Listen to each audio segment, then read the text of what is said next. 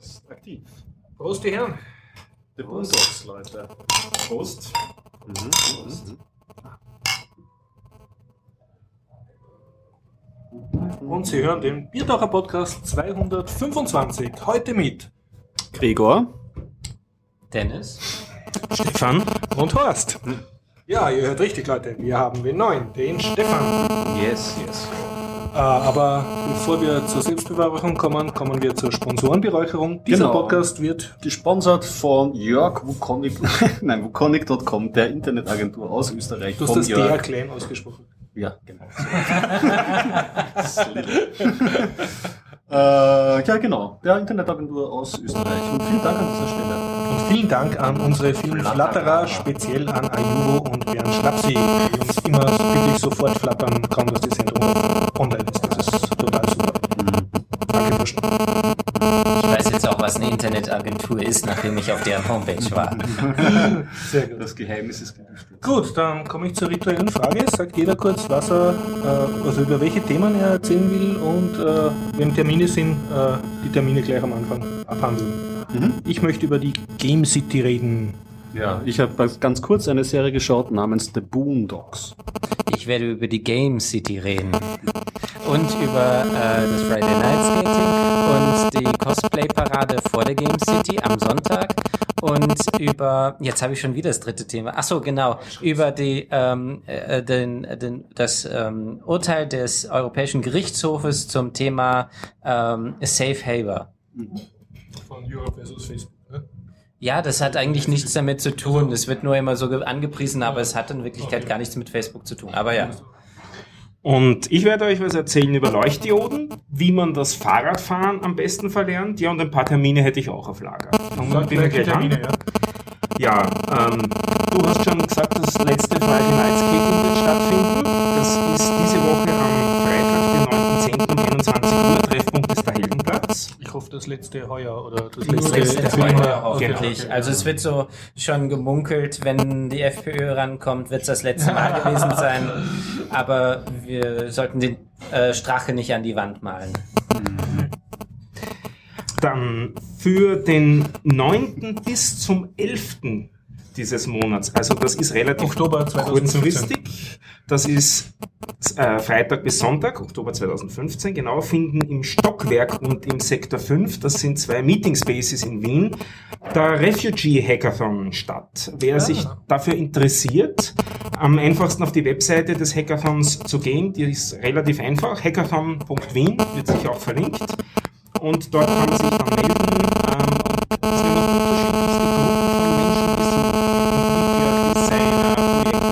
Alles Mögliche. Wahrscheinlich habt ihr auch irgendeine Fähigkeit, die da gut gebraucht werden kann, um Flüchtlinge in Zukunft durch Software, die selber geschrieben hat, zu unterstützen. Dann als Termin auch am, am gleichen Wochenende, am 10. Oktober 2015, findet im MetaLab äh, statt der erste Podcast, das erste Podcast-Meetup von einer neuen Meetup-Gruppe. Für den 13.10. haben wir einen spannenden Termin. Das ist ein Node-School-Kurs. Ähm, das bedeutet, ähm, man kann dort Web-Applikationsprogrammierung lernen.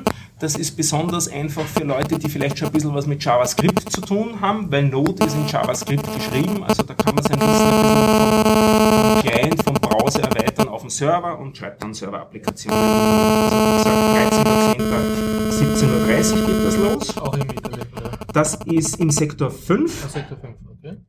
Äh, und noch ein Workshop im Sektor 5 am 15.10. Um 16 Uhr gibt es einen Ruby on Rails Beginners Mini-Workshop, der dauert drei Stunden. Auch da sind keinerlei Vorkenntnisse nötig. Ähm, wir haben mittlerweile schon eine ganze Menge Tutoren aufgestellt. Ich glaube, so acht Tutoren gibt es, die euch, egal in welchem Betriebssystem ihr zu Hause seid, helfen könnt, mit Ruby zu fügen. Und als letzten Termin habe ich noch für 17. und 18. Oktober, das ist wie das Wochenende Samstag, Sonntag dann, die Euroco, das ist die Europäische Ruby-Konferenz 2015, die findet nämlich freundlicherweise ganz in unserer Nähe in Salzburg statt. Mit einer echt tollen Speakerline. Also zum Beispiel der Erfinder, wenn man so will, von Ruby, der Metz, sp äh, spricht da drauf. Also kann ich empfehlen, bin auf jeden Fall dort.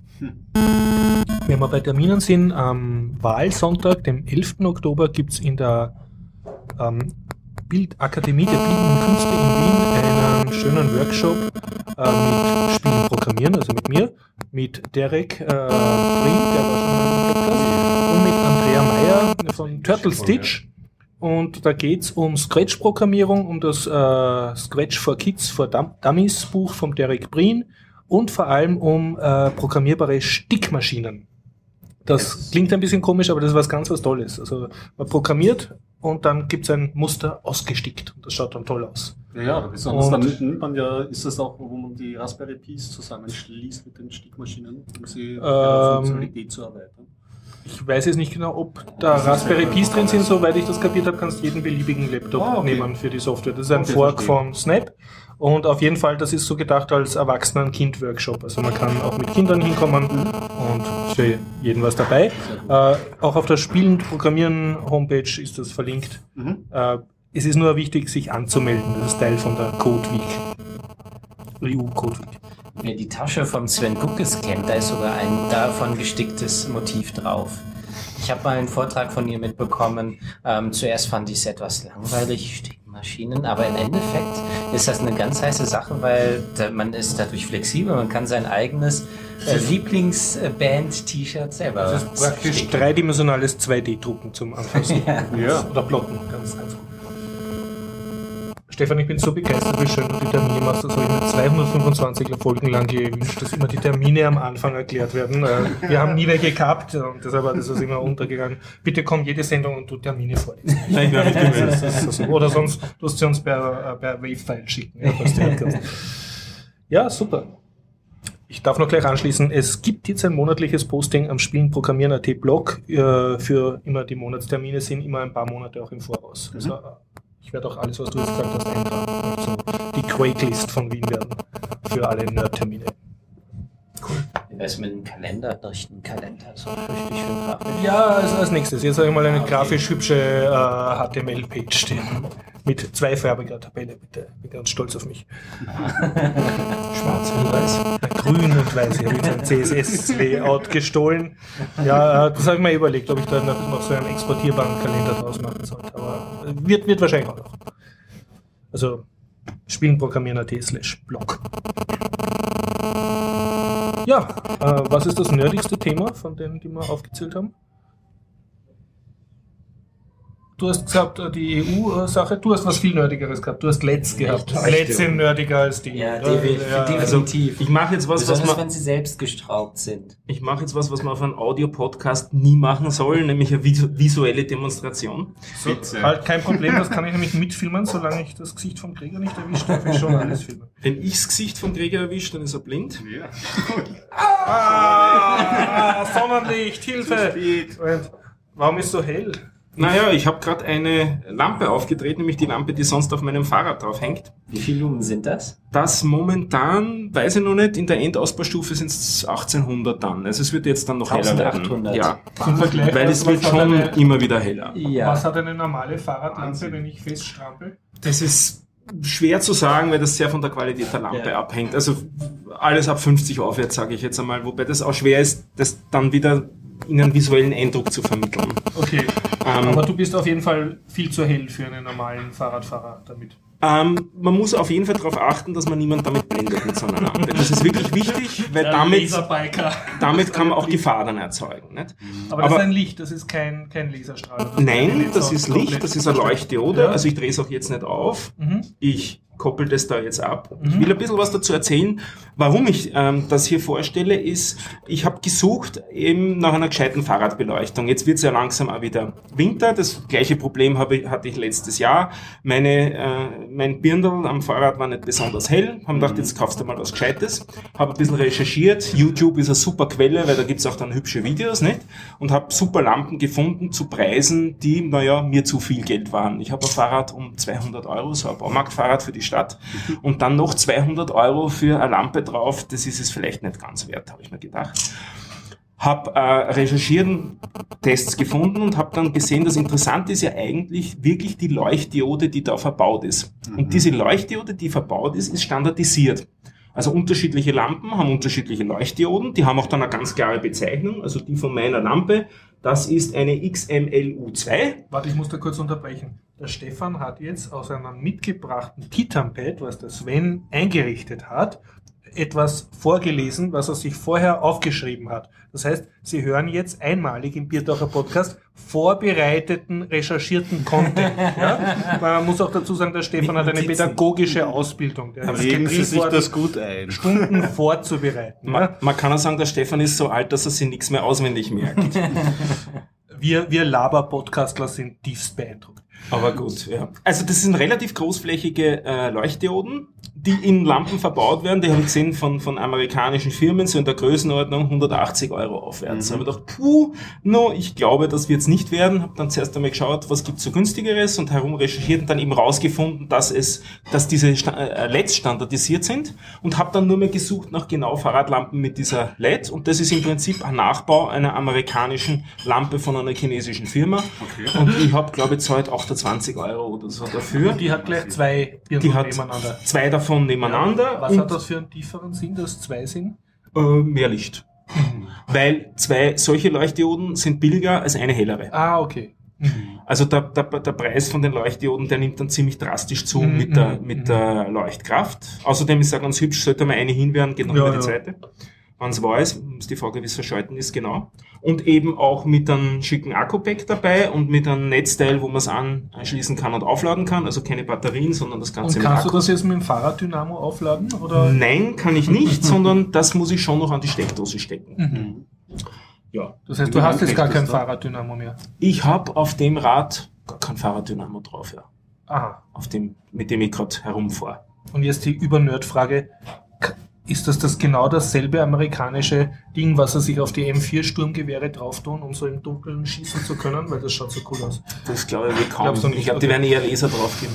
Okay. Sprichst du aus deinem Ego-Shooter? Genau, ja, ja, ja. Nein, da gibt es das ja nicht. Aber. Ich hätte noch ein paar Vergleichswerte. 1800 Lumen ähm, hat diese äh, äh, hat diese Lampe. Das sind zwei Leuchtdioden. Ja. Und äh, zum Vergleich, wenn man beim IKEA für E14er, das sind die kleinen Gewinde-Glühbirnen, Mhm. Ähm, äh, Lampen kauft, also in LED-Bauform, IKEA verkauft ja nur noch LED-Glühbirnen, dann haben die 400 Lumen. Ja. Das heißt also, wenn ihr, ähm, so wie ich zum Beispiel, fünf Lampen da drin habt, äh, um euren Raum auszuleuchten, dann sind das 2000 Lumen, wenn ich richtig gerechnet habe. Und die hat schon 1800 und es ist ein Strahler. Das heißt, es ist ge ziemlich gebündelt. Und es ist auch beim Fahrradfahren eine Frage, ähm, ob gesehen werden oder selber sehen. Wenn ihr nur gesehen werden wollt, dann reicht die kleine, diese Frog-Dinger. Wenn ihr selber was sehen wollt, weil ihr zum Beispiel auf der Straße fährt und da ist keine Lampe, dann braucht man so eine Lampe. Mhm. Und 1800 ist wirklich stark in Licht, nicht die, ähm, diese, diese, äh, diese Beamer und so gehen doch schon bei 1200 Lumen los oder so, diese LED-Beamer, das gibt also schon zur Projektion geeignet Ja. von der Stärke her. Also, ja, ist schon mächtig.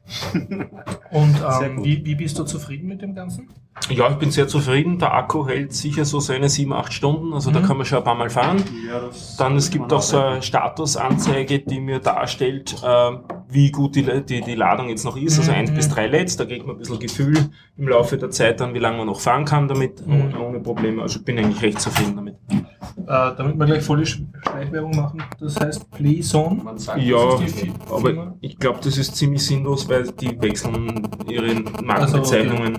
Am, einfachsten auf Amazon schauen nach der LED-Bezeichnung Mhm. und dann schauen, was einem Lamp was für eine Lampe einem damit zusagt und dann die nehmen. Du mal vollständigkeitshalber noch den Disclaimer machen, du kriegst keinerlei Zuwendungen von der Firma dafür. Nein, du ich weiß nicht mal, welche Firma das ist. Okay.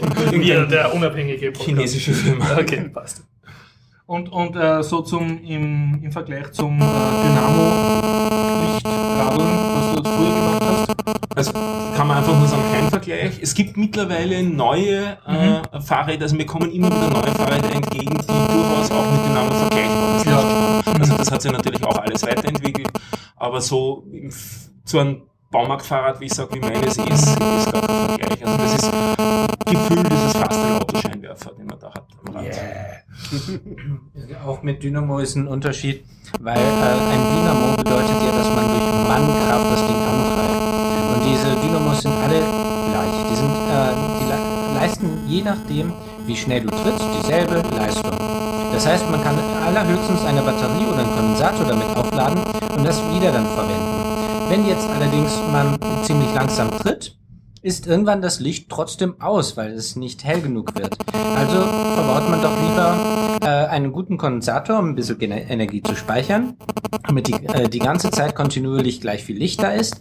Aber dafür ist die Leistung natürlich ganz schön stark gesenkt. Also mhm. man kann jetzt nicht hingehen und sagen, boah, ich nehme jetzt eine bombastische Leuchtdiode. Die verbraucht eben auch mehr Energie. Mhm. Ich vermute mal, das sind auch mehr als 10 Watt, die die verbraucht. Und um 10 Watt zu erzeugen, da muss man ganz schön radeln.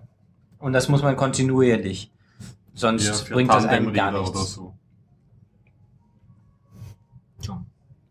Okay, also Fazit, äh, du bist äh, zufrieden mit deinem super LED-Scheinwerfer, der aber nur per Akku aufladbar ist. Also genau. Du brauchst eine Steckdose, wenn du lang im Dunkeln fährst. Das ist richtig. Ja, cool. Mach doch mal die Game City. Ah, die wird recht lang ja. und äh, es sind dann hinten zwei Interviews. Ich wollte da keine so große Lücke entstehen lassen und das dann eher am Schluss machen. Mhm vom höhertechnischen her. So. so, du meinst du dramaturgisch? Ja, weil sonst ist es blöd, wenn ich was erzähle und ganz am Schluss hören sie ein Interview. Dann machen wir doch was Politisches dazwischen, oder? Machen wir den Max Schrems vielleicht. Max Schrems.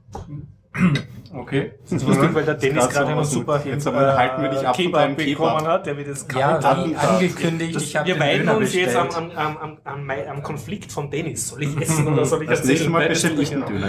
Also bestelle ich einen Döner mit der Tomatensauce. Also äh, ganz ehrlich, Döner ist echt Hammer. Ja, na, ich habe aber schon ein paar Mal vor ah, okay, okay, okay, okay. Hm? Forstplatte, meine ich. ja, letzte Woche hatte ich ja den Vorspeisenteller. die Ostplatte. Die Ostplatte. Wir waren einmal ein Nerd-Tech-Podcast und wir degenerieren so in Richtung schöner. Und dieser Döner ist echt wirklich bombastisch. Also eine Tomatensoße wäre jetzt vielleicht auch nicht gar nicht so schlecht dazu. Aber auch ohne Tomatensauce. Ja. Köstlich. Äh, der Döner hört es gerade nicht, deswegen, äh, wenn er wiederkommt, sei, oh, das war schlimm. also, ja, was ich als Thema habe, äh, was uns eigentlich alle angeht in der EU.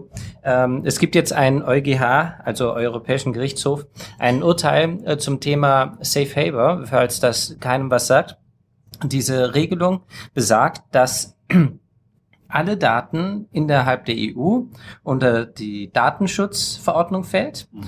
und man sie nicht einfach so ins Ausland bringen darf. Das heißt also, jedes Unternehmen, was im Ausland agiert, kann nicht die Daten aus Europa irgendwie ins Ausland bringen. Auch ein Unternehmen, was in Europa ansässig ist, kann nicht ihre Daten ins Ausland geben, um sie dort verarbeiten zu lassen. Ähm, was macht man da? Da muss dazu sagen, es können schon, sofern sich das Ausland an die europäischen Datenschutzgesetze Das hält. ist jetzt Safe Haber, ja. genau. Mhm. Also wenn jetzt ein Unternehmen im Ausland äh, in der sogenannten Safe Haber äh, Liste drinsteht, wie zum Beispiel Google, Facebook, Amazon und noch einige andere, die stehen in der Liste, dann darf man sie, durfte, wohlgemerkt, man diese Daten ins Ausland weitergeben. Und ähm, diese Safe Haber Regelung ist jetzt aufgehoben worden wegen der NSA-Affäre. Mhm. Dadurch, dass die NSA die Daten ähm, äh, Zugriff darauf haben konnte, dass sie bei den Unternehmen vorbeischauen konnte und die Daten sich holen konnte, ist äh, Safe Haber jetzt restlos aufgehoben und durch nichts ersetzt worden erstmal. Das ist heute passiert. Also heute ist der sechste.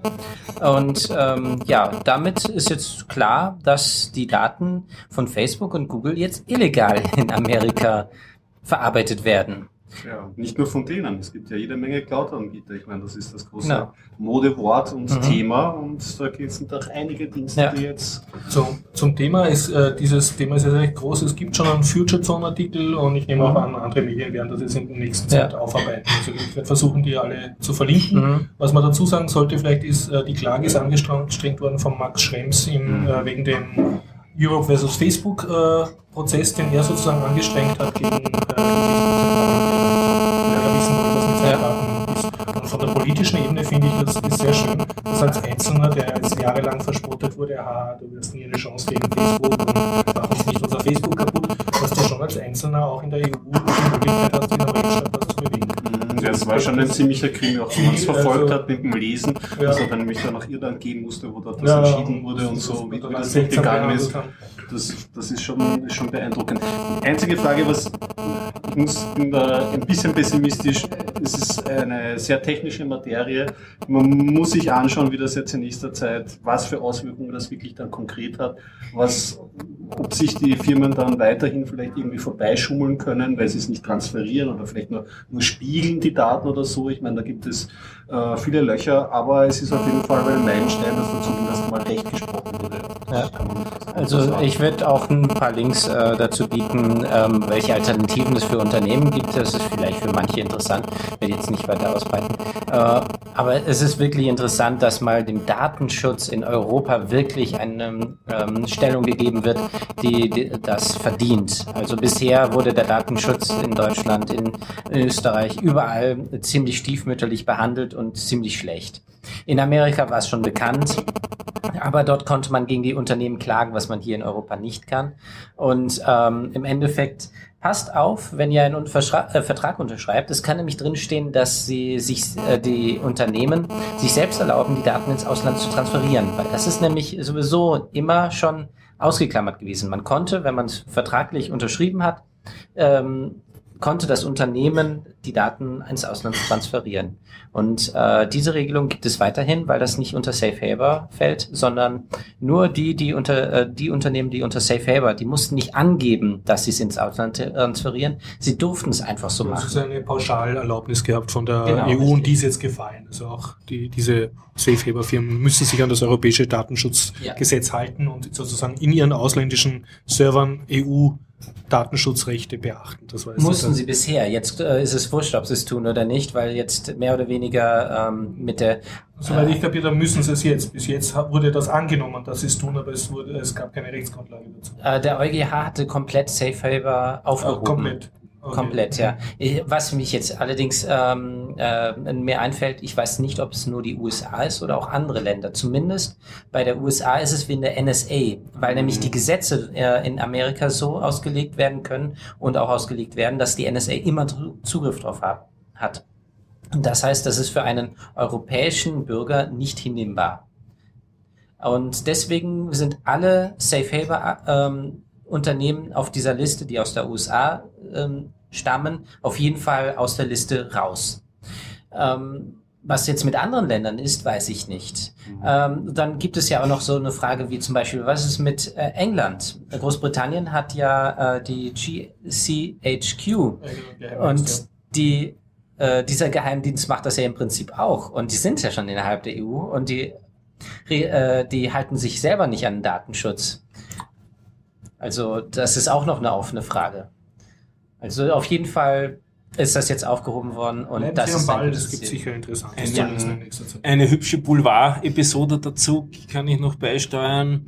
Der Edward Snowden ist seit ein bisschen über einer Woche, glaube ich, auf Twitter und der hat Ja. von diesem Urteil eben auch gelesen und hat daraufhin einen Tweet eben verfasst an alle seine Follower, indem er den äh, Max Schrems beglückwünscht und der Oh. ist natürlich damit twittermäßig jetzt auch durch die Decke gegangen. Das war auch recht lustig, ja. Ist heute zu verfolgen. Verdammt, wie kriegen wir Snowden dazu, dass er Biertaucher Podcast hört? Auch- Oder schon längst. Das. Vielleicht mal ihm, äh, bei ihm zu Hause aufnehmen. Ja, genau. Zumindest Okay. zur Folge. Na, also auf jeden Fall Gratulation an Max Schrems. Ich finde, das ist Ja. ein super Beispiel, dass Super Zivilgesellschaft Ja, und gut, ja, wie, Engagement wie du sein schon gesagt hast, jetzt auch dieser mit dem NSE-Aspekt. Hier ist endlich mal so ein Urteil geworden mit so, so einem, das ist nicht in Ordnung, hier wurde das geltende Recht auch verletzt. Ich meine, das war ja ein bisschen, da hat sich die EU überhaupt nicht mit rumgeklettert, wie das mit dem ganzen NSE bekannt geworden ist. Und ich meine, dass das von einer Privatperson, von einem Juristenstudenten durchgesetzt werden muss, dass wir da überhaupt einmal sagen, hoppla, so aber nicht sagt einiges aus, wie unsere Regierungen funktionieren. Grimpf. Ja. Äh, Ich möchte es nochmal betonen, was du jetzt gesagt hast.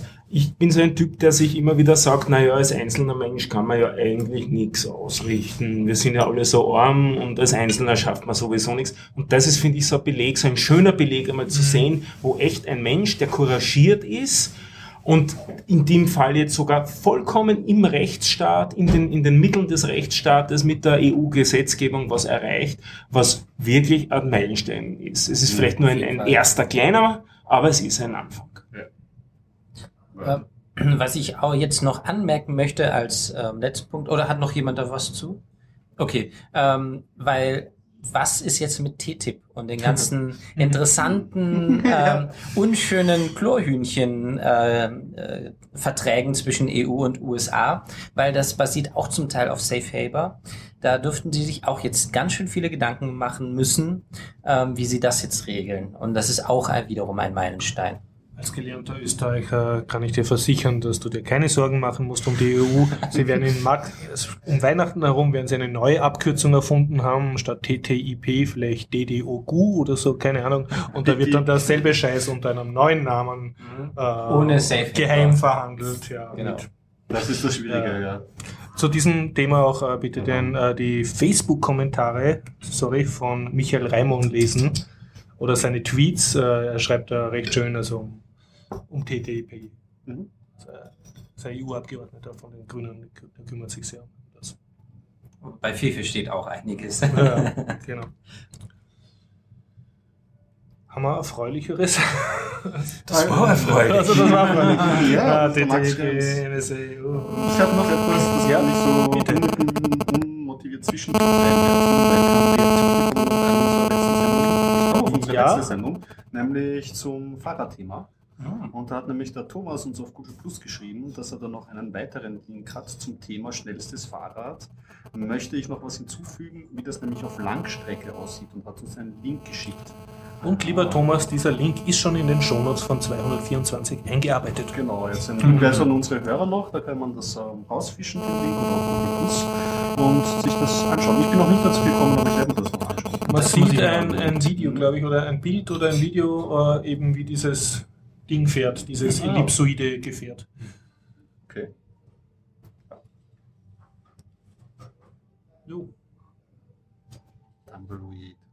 Wir haben, Das wir haben, wir haben jede Menge. Ja, Ja, Moment, Moment, mal halt, halt. halt. Du hast was über Refugee, Refugee Hack gesagt, das war nur die Ankündigung, da warst du aber noch nicht. Nein, da war ich noch nicht, das Okay. findet erst statt. Vielleicht kommst du danach dann, oder vielleicht sehen wir uns ja dort sogar und können wir nachher im Podcast dann noch Absolut, berichten. ja.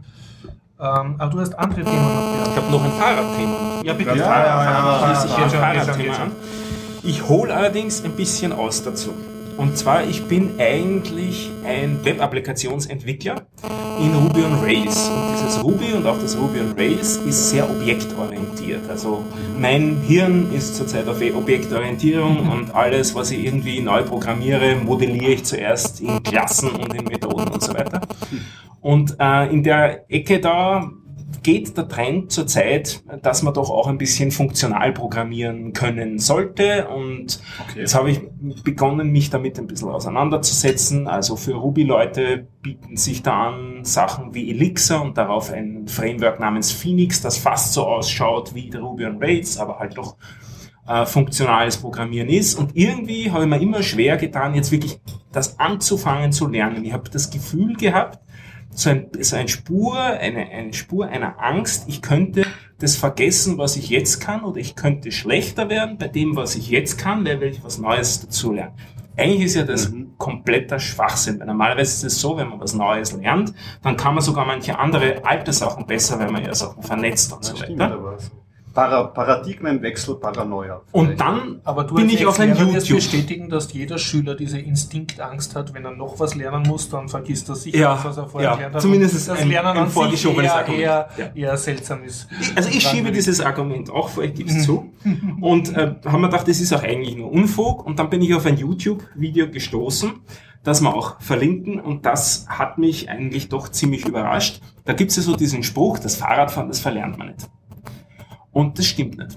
Das habe ich gelernt. Das stimmt nicht. Und das wird in diesem Video auch ganz eindeutig äh, widerlegt, wo ein äh, Mann seinen lokalen Schweißer vorstellt. Der schweißt ein Fahrrad nämlich so um, dass der Lenker sich nicht so bewegt, wie man es normalerweise gewohnt ist. Also wenn man von oben drauf schaut, ist ja normalerweise so, wenn man den Lenker im Uhrzeigersinn dreht, dass dann das Rad nach rechts fährt. Genau, ja, gehört. Und die haben einfach eine zusätzliche Welle mit einem Zahnrad, so dass wenn man den Lenker nach rechts dreht, dann gibt das Vorderrad nach links. Ja. Und ähm, das haben sie als Witz gemacht. Also nie hat er, sie haben nicht wirklich vorgehabt, damit äh, zu fahren, bis einer von einem äh, Videocast gemeint hat, das will er jetzt lernen. hat sich auf das Rad gesetzt und hat ja auch, ne, er schafft ja das intellektuell ohne Probleme, ne, da kann, kann man ja einfach mappen. Und dann sieht man den einmal eine, ein, zwei Minuten lang scheitern. Und er hat sich dann als Herausforderung gesetzt, er will das jetzt lernen. Und er hat es auch gelernt. Ich, wenn ich mich richtig erinnere, hat er zwei oder drei Monate dafür gebraucht. Monate. Monate. Immer wieder jeden Tag Also geübt. er hat aber schon Radfahren können. Der konnte vorher- Kind hat er sofort, hätte das wahrscheinlich sofort mit dem Das-. Kommt gleich. Ja. Also der hat das wirklich dann, also Er hat er hat sich, umlernen müssen. er hat umlernen müssen Ja. auf das. Und hat es aber dann im Laufe der Zeit geschafft. Am Anfang war es alles noch ein bisschen wackelig, Mhm. sieht man auch sehr hübsch im Video. Und der Mann hat auch einen jungen Sohn, so von sechs Jahren, Mhm. der zu dem Zeitpunkt drei Jahre Mhm. Radfahren konnte. Also der hat das als ganz kleiner gelernt, den hat er dann auch auf so ein kleines umgebautes Rad gesetzt. Und der hat das innerhalb von zwei Wochen geschafft, sich umzustellen. Also Ja. da habe hab ich schon mal sehr schön gesehen, dass das, was man da sagt, nicht mit den Kleinen, die lernen das alles Ja. viel schneller, bei den motorischen Sachen echt stimmt. Der hat weniger umlernen müssen. Und dann kam der Überclou, nämlich dann in der nächsten Szene ist er in Amsterdam, setzt sich auch wieder auf ein normales. Jetzt verschluckt sie fast. Und das, er stellt sich genau das Richtige vor, dann haut nämlich wieder ziemlich auf die Schnauze.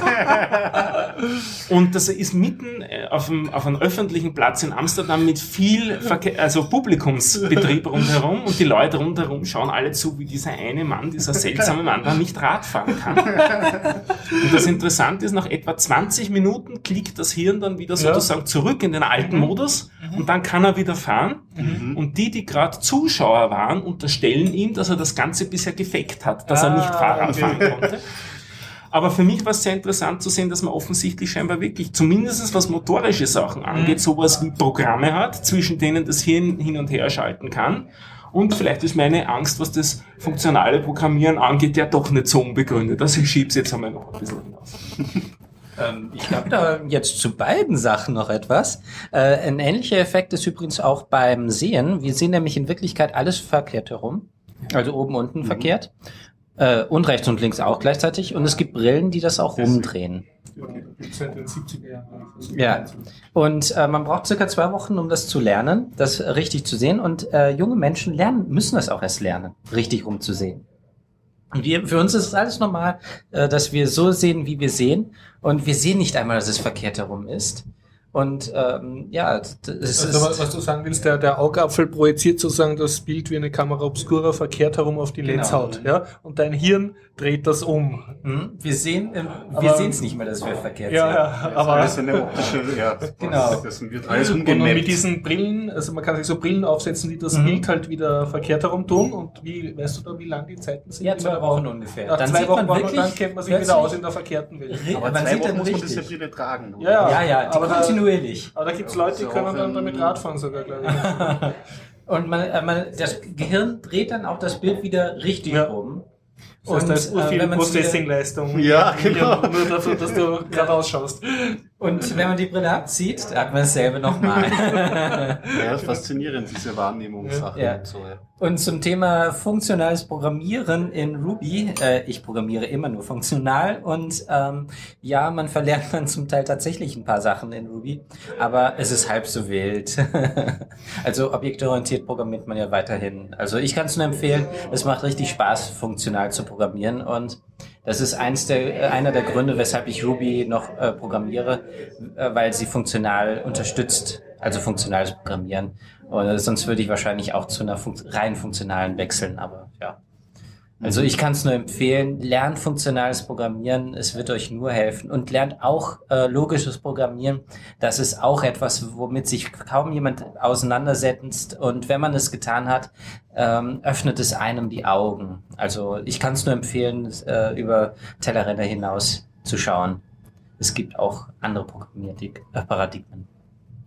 Mhm, funktional, ich überlege gerade, wann ich das letzte Mal so bewusst funktional programmiert habe. Ich glaube, das war auf der Uni mit Haskell. Ja, Das das, kann- ja, beim neuen Das hat, mir, das hat mir schon, warte, jetzt gibt es einen neuen, ich weiß gar nicht mehr, wer das war, aber ich kann mich erinnern, danke, das ähm, ja, war ein angenehmer Denksport, das waren einfach so kleine Aufgaben und man musste da durchgehen. Ja, Was jetzt ganz nett ist, früher war das funktionale Programmieren teilweise ziemlich mühselig, weil es hat dann ausgeartet in unendliche Klammerorgien, dass man immer wieder Sachen ineinander geklammert hat. Und das ist eigentlich überhaupt nicht notwendig, diese Schreibweise. Also es gibt sehr wohl andere Schreibweisen. Also wer mit, List meinst du, ne? ja, ja, zum Beispiel. Aber auch Erlang teilweise ist, glaube ich, ziemlich mühselig und so. Eigentlich nicht. Nicht? Nee, die Klammern sind, äh, Erlang ist ja auf eigentlich einer logischen Programmiersprache entstanden. Und die ähm, sind im Prinzip, wie man es kennt, Prozeduren, äh, Funktionen. Also die, äh, es ist nicht ähm, schwieriger als in C. Die, mei kann man so sagen. die meisten, die mit Linux zu tun hatten und ein bisschen auf der Kommandozeile herumgetan haben, haben eine, die andere, die nettere Schreibweise oder die, die bequemere Schreibweise, was das Ganze angeht, ohnehin schon kennengelernt über diesen Pipe-Operator. ah, ja. Wo man was durch ein Programm durchlaufen lässt und was hinten raufkommt, pipet man in das nächste. Und genau diese Schreibweise spart einen, diese ganzen Klammern ineinander zu schachteln. ah so funktioniert das. Also das Aber- ist zwar nur Syntaktik-Sugar, Ja. aber ist trotzdem nett. Also das, was dahinter steckt, äh, nennt sich Lazy Evaluation. Das heißt also, es wird erst bearbeitet, wenn es ankommt. Im Gegensatz zu, ähm, wenn man eine Schleife hat, etwas durcharbeitet und dann nochmal eine Schleife arbeitet, welches das Ergebnis der ersten Schleife durcharbeitet. Das ist im Prinzip eine Schla äh, Schleife, welches direkt das Ergebnis an die nächste Schleife weitergibt, damit es weiterarbeitet. Das ist eines der fundamentalsten Dinge der äh, funktionalen Programmierung, Lazy Evaluation. Ja. Python. God save the pipe. Ich kann mich nicht zurückhalten. Unter Python kann ich sowohl objektorientiert als auch funktional programmieren, aber man wird von beiden Ideologen beschossen, dass das nicht wirklich das Wahre ist. Ne? Also objektorientiert ist auf jeden Fall sauber in Python, da bin ich Schon. sicher. Was funktionales Programmieren drin angeht, habe ich zu wenig Ahnung, was da Python mittlerweile unterstützt. In Ruby wird gerade ziemlich viel drauf entwickelt, dass es bequemer geht. Es geht dort auch jetzt schon, aber es ist teilweise ein bisschen mühselig oder ein bisschen umständlich. Da, da entstehen gerade auch hübsche Gems, also Bibliotheken dazu, die das in Ruby mehr unterstützen, weil es ein bisschen Abwanderungstendenz aus dem Ruby in die funktionalen Programmiersprachen zu, zu beobachten ist. Bei der Python-Welt Okay. Letzte Frage, weil du Python und Ruby kannst. Wenn man Python kann, wie schwer ist es, Ruby zu lernen und wie sinnvoll ist es? Also äh, wie, ähm, vom Skillset, ist das nicht eine Sprache, die dem ziemlich ähnlich ist? Sollte ich mich, li- mich lieber nicht mit C beschäftigen oder mit was, was so ganz anders ist als Python, wenn ich freie Kapazität habe, um was Neues zu lernen? ist, ist ziemlich ähnlich, das stimmt. Kann ein paar Sachen, die zumindest in Python nicht üblich sind, wie Metaprogrammierung, was aber auch die Frage ist, ob man das in Ruby tun sollte, ist wieder ein bisschen eine andere Frage dann, Möchte. nicht? Oder möchte. Ähm, wenn man was ganz anderes will, ist Ruby wahrscheinlich keine gute Idee. Wenn man ein bisschen andere Community nur sehen Mhm. will und andere Tools sehen will, dann kann das Ruby auch schon ganz Also der, sein. der Lernschritt ist nicht so groß. ist nicht sehr drastisch, Okay. nein. Die Syntax ist halt, halt anders. Man, ähm, man verwendet zwar Tabs, um zu einzurücken, aber es ist kein Muss, sondern man schreibt weiterhin End für Ende Ja, ja. dazu. Das ist sozusagen das das Äquivalent der schließenden Klammer. Ja, genau, richtig. Man kann auch mit geschweiften Klammern zum Teil arbeiten, das macht man aber hauptsächlich nicht in Ruby. Also ich kann es auch äh, bestätigen. Ähm, zu dem Thema Objekt, ist Python objektorientiert? Nein, nicht hundertprozentig. Ruby schon, aber in Python gibt es ähm, zum Beispiel äh, Length, also die, um die Länge eines äh, von etwas herauszufinden. Len, L-E-N. Ja, also um die Länge Ja, ja. herauszufinden. Und das ist ja eine ziemlich äh, prozedurale Geschichte, die gar Mhm. nicht objektorientiert ist. Das ist aus der Historie von Python, Mhm. weil Python ursprünglich nicht objektorientiert angesehen Mhm. worden ist. Im Gegensatz zu Ruby, welches wirklich, äh, dort gibt es keine, ähm, keine Funktionen, die, es gibt nur wirklich Methoden. Also da hätte ich dann String Punkt lenkt in Ruby. Richtig. Ja. String Das, das fällt mir bei Python schon mal auf, dass das nicht ganz logisch ist. Ja, richtig, genau. Das ist aus der Geschichte, Ja, weil ja. ursprünglich war ähm, äh, Python nicht objektorientiert, ist es jetzt schon. Und ähm, nur wegen der Abwärtskompatibilität ist dieses Lang noch geblieben. Sonst würde es wahrscheinlich auch inzwischen Punkt, Lang oder sonst was Ich glaub, du heißen. kannst aber eben so Punkt, Unterstrich, Unterstrich Richtig, genau, so aber das sieht sehr unschön aus. Ja, das Okay, ist ein genug, genug Unterschied. genördet. Aber ich möchte eine Sache über Ja, Python ja. noch loswerden. Äh, dafür gibt es etwas in Python, ich habe den Namen vergessen. Da kann man mit einer eckigen Klammer auf und ähm, äh, einen Ausdruck, das gibt es auch in Haskell. Wie heißt das noch? Ähm, nee, Index slicen? wenn ich ähm, ein, ähm, wenn ich über etwas iterieren möchte und ein Ergebnis habe. Ah, du meinst die, äh, die Vorschleifen, die was nur aus eckigen Klammern bestehen. Genau, richtig. Ja, tut mir leid, ich weiß den Fachbegriff jetzt nicht, aber Ich jetzt auch nicht ich kann mehr. die selber schon. Das ist eines der Dinge, die ich mir selber beigebracht habe. Mhm. Das ist sehr cool.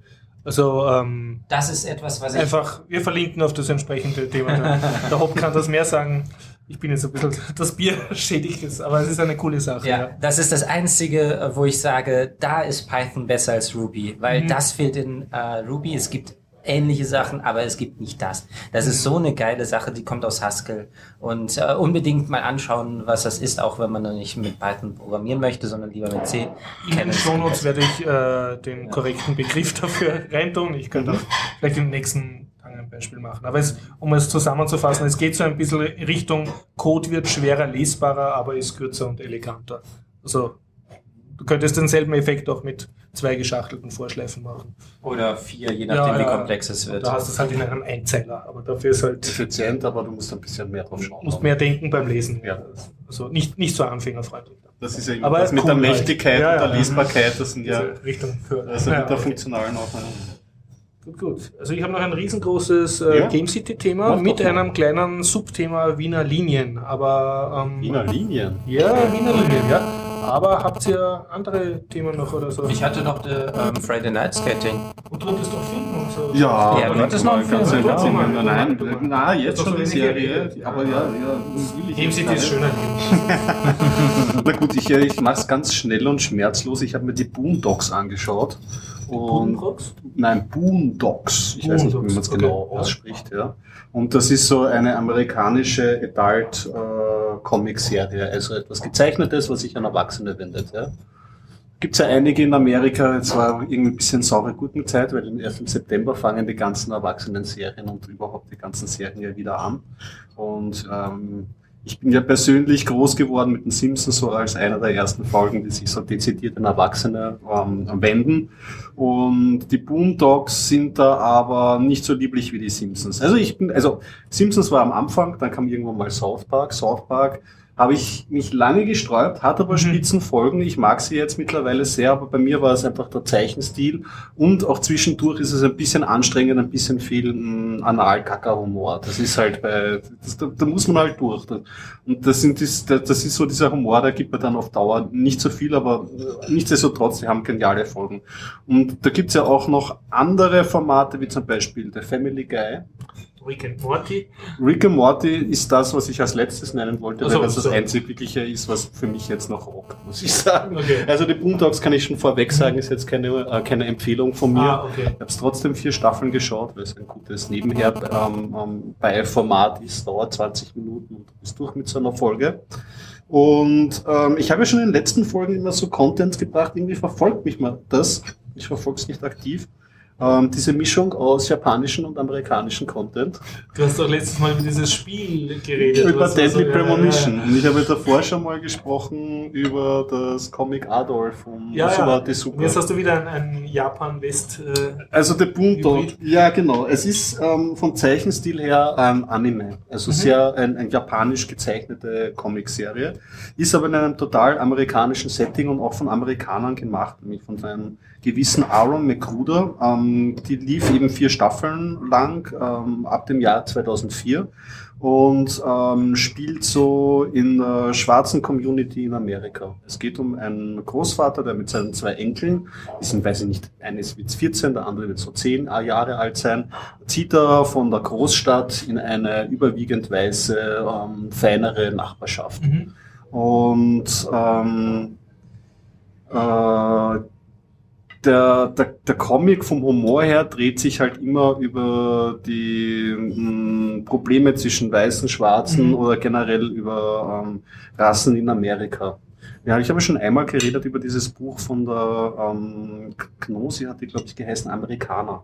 Mhm. Kannst du dich erinnern? Das war über Ja. diese ähm, Afrikanerin, die in Amerika lebt. Und die hat auch schon damals in diesem Buch ähm, ziemlich gut beschrieben, wie sich in Amerika halt teilweise haben sie diese ähm, Übervorsicht und politische Korrektness und auf der anderen Seite halt eine totale ähm, Parallelgesellschaft. Und man hat jetzt auch gesehen bei den tragischen Vorfällen in Amerika, die Proteste, die es gegeben hat und die, äh, die Gewaltausschreitungen, die es gegeben hat, dass da einfach Riesenprobleme entstehen. Und genau in diese Schmerzzone ähm, springt diese Serie rein und lässt halt nichts aus. Also Mhm. da wird alles thematisiert. Da wird halt thematisiert zum Beispiel von der Populärkultur halt sehr viel irgendwie die Rapper, das Mhm, Rap-Game mhm, mhm. und wie die einfach auch irgendwie halt ähm, in ihrer eigenen mh, nicht so Schlauheit sich suhlen, Mhm. aber auch andere Aspekte, wie zum Beispiel ähm, das Essen, das Soul Food beispielsweise, gibt es eine eigene Folge.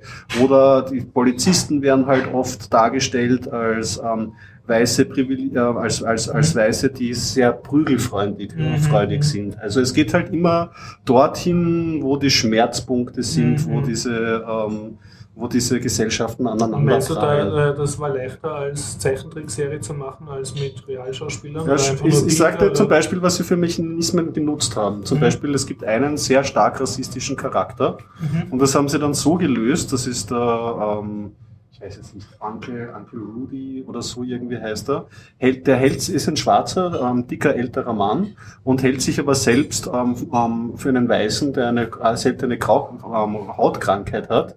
Und der, ähm, der lässt halt laufend die rassistischsten Sachen Mhm. vom Stapel. Also Mhm. sie lassen da sozusagen einen Mhm. Schwarzen den ärgsten Rassisten sein. Und der gründet zum Beispiel in einer, in einer eigenen Folge ähm, einen, einen, einen, äh, so eine Sekte, wo er sich dann zum, die Schwarzen sind schlecht, sie sollen sich in Selbsthass üben und ihm followen, dann kommen sie alle in den weißen Himmel der weißen Männer vielleicht. Also so in, in, in, dieser, in dieser Richtung. Und das ist halt, teilweise ist es lustig, teilweise ist es halt ernsthaft und teilweise haben sie leider auch so ein bisschen diesen, mh, diesen wir von diesen Adult-Serien eben diesen, ich hau drauf, ich mache was politisch unkorrekt, aber nur damit es halt irgendwie schockiert. Und Mhm. da, finde ich, verliert die Serie halt viel. Was ich auf jeden Fall zum Beispiel, um ein positives Einzelspiel, äh, Beispiel herauszugreifen, gibt's in der dritten Staffel die erste Folge. Ähm, da geht's über die Wahl von ähm, Obama zum Mhm, Präsidenten. Und das ist eigentlich recht gut gemacht, weil da lassen sie einen Liebling von mir auftreten, den Werner Herzog Mhm. mit seiner dieser, äh, deutsche Regisseur, der diese wunderschöne Erzählstimme hat und der interviewt, der hat jetzt gerade in Amerika, war er jetzt ein bisschen ähm, erfolgreich mit seiner Death Row Serie, da hat so eine Dokumentationsreihe gemacht über Kandidaten, die ähm, zum Tode verurteilt sind in Amerika und der wurde jetzt auch ein bisschen durch diese Stimme, ich glaube, der hat so ein bisschen ein, ein Berühmtheitsmomentum, weil er ist auch schon bei American Dad in einer Serie aufgetreten. Und ähm, da tritt er eben auch auf und er interviewt die Familie und verschiedene ähm, Mitspielende in dieser Auch als Serie. Zeichentrickcharakter. Genau, als. Zeichentrickcharakter mit seiner Stimme. Und das Mhm. zum Beispiel kann man sich anschauen. Oder eine andere ganz schöne nachdenkliche Folge ist, die entwirft so ein bisschen ein Paralleluniversum. Was wäre, wenn Martin ähm, Luther King ähm, beim Attentat nicht umgekommen wäre, sondern in ein Koma gefallen und dann 30 Jahre später wacht er auf und und schwarzen Präsident. äh, einen schwarzen Ja. Präsident, aber allerdings auch so Talkshows und die Mhm. neue schwarze Populärkultur und, Mhm. und sehr auf Vergnügung ausgerichtet Ja. und wie er eigentlich damit klarkommen Mhm. würde. Also wie gesagt, diese Serie hat ein paar Seiten, wo sie relativ ähm, ähm, nah und präzise das Ganze porträtiert und, und auch, auch lustig, hart lustig, schwarz, humorig ist und teilweise aber auch wirklich blöd und, Mhm. und, und, und, das Ganze nicht trifft. Aber das hängt vielleicht auch damit zusammen, dass ich mit diesen Adult-Serien, die so schnell geschnitten sind, tausend ähm, Pop-Referenzen machen, das reicht mir Mhm. jetzt te teilweise als Mhm. Humor einfach über- nicht mehr. Ja. Okay. Um den, um den japanischen Bezug noch, ähm, Mhm. das kann ich vielleicht als letztes noch anbringen, den haben sie relativ stark drinnen. Es gibt ja so eine, eine, eine lose Verbindung oder eine stärkere Verbindung eigentlich so zwischen schwarzer Kultur und diesem Kung-Fu-Thema, was zum Beispiel im Wu-Tang Clan wird das zum Beispiel Mhm. natürlich ganz stark gebracht, aber es gibt noch tausend andere Beispiele. Die, die Palm Grier-Filme, ne? Von, die Ja, alten. okay. Na, Oder weiß ich nicht. Samurai oder so Samurai? ähnlich. Mit, ähm, ah, ich weiß nicht mehr den Titel, mit äh, Also Samuel Jackson. ähm, Allerdings nur mit Stimme. Ich, kann- ich, ich, ich habe mir, Okay. ich, ich hab mir vorgenommen, ich möchte zu dem Thema recherchieren, aber da gibt's auf jeden Fall diese, diese Einflüsse. Und die kommen da halt auch vor, weil immer wenn sie dann kämpfen beispielsweise, dann machen sie das so mit Ninja-Moves teilweise. Also sie schießen zwar auch teilweise, aber äh, das oft halt über diese asiatische Sachen. Und sie haben auch in zwei Staffeln so Folgen, die so typisch japanisches Kampfsport-Comics sind. Also da Mhm. spielen sie einmal so Kickball und das andere Mal spielen sie ähm, Basketball und das ist das wirklich so bei einer, in einer japanischen Anime-Serie so dramaturgisch aufgebaut, dass es irgendwie so sie zuerst ewig lang irgendwie was Mhm. versuchen und dann schreiben, wie Mila Superstar kann man Ja. sich das dann mal halt vorstellen. Und ansonsten, sie hat schon was zu bieten. Also zum Beispiel, was ich relativ lustig fand, in dieser privilegierten weißen Nachbarschaft gab es so zwei Charaktere. Das sind so zwei Rich Kids von wirklich reichen Eltern, die sich aber beide für die derbsten Gangster halten und auch diesen Die sind schwarzen weiß, die sind weiß. Spaß macht. Okay. Ja, und dann so schwarzen schwei- Gangster. Okay, Sie ja. haben auch schwarze Stimmen Ah, und haben okay. die schwarzen Frisuren, haben immer Waffen eingesteckt und planen immer Überfälle. Ja. Aha, ja. Und dann, dann gehen sie in die Bank und sind furchtbar gewalttätig und, und Ah. schießen auch und überfallen das. Und nachher kommt dann halt so die Polizei nach und so, ja, sie haben da ihren Ausweis vergessen beim Überfall. Und ja, die können uns da. Okay. Also es hat schon was Skurriles zu bieten, aber alles in allem Und insgesamt empfehlenswert oder findest du, man kann sich Kann ich nicht, ich kann, kann ich nicht sagen, aber ich bin Mhm. generell irgendwie zur Zeit, bis auf Rick und Morty, das irgendwie bei allem steht, bin ich ein bisschen müde. Also Mhm. bei mir funktioniert auch Archer nicht so toll mehr und American Mhm. Dad und Family Okay, Guy okay. und das Ganze. Ich bin da ein bisschen durch gerade. Mhm. Ja. Vielleicht deswegen etwas überkritisch bei der Serie, aber man kann sich zumindest einzelne Episoden mal anschauen, weil es ähm, zumindest auch mit diesem japanischen ein recht interessanter Mix ist. Okay. Hast du noch was oder soll ich Game City? Ich könnte nur bestätigen, deine Filmempfehlung vom letzten Mal. Das war das, die Geschichte mit dem, äh, aus dem Inside Kopf Out? eines Mädchens. Inside Out. Wir Alles haben's- steht Kopf auf. genau, wir haben es Ja. uns auf Deutsch angeschaut. Hast du es mit Kindern angeschaut oder mit Nein, mit Erwachsenen? meiner Freundin, Ja. also mit einer Erwachsenen. Aber wir haben großen Spaß dabei Ja. gehabt. Er ist technisch sehr gut gemacht. Also das flauschige Fell ist wieder mal echt gut. Und, ähm, aber es ist auch äh, psychologisch sehr nett gemacht. Ja, ja.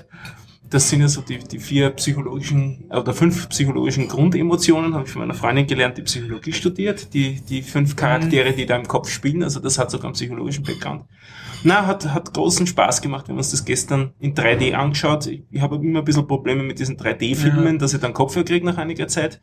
Aber trotz, nichtsdestotrotz, er war auf jeden Fall wert hinzugehen. Und es war sehr nett. Kann ich nur bestätigen.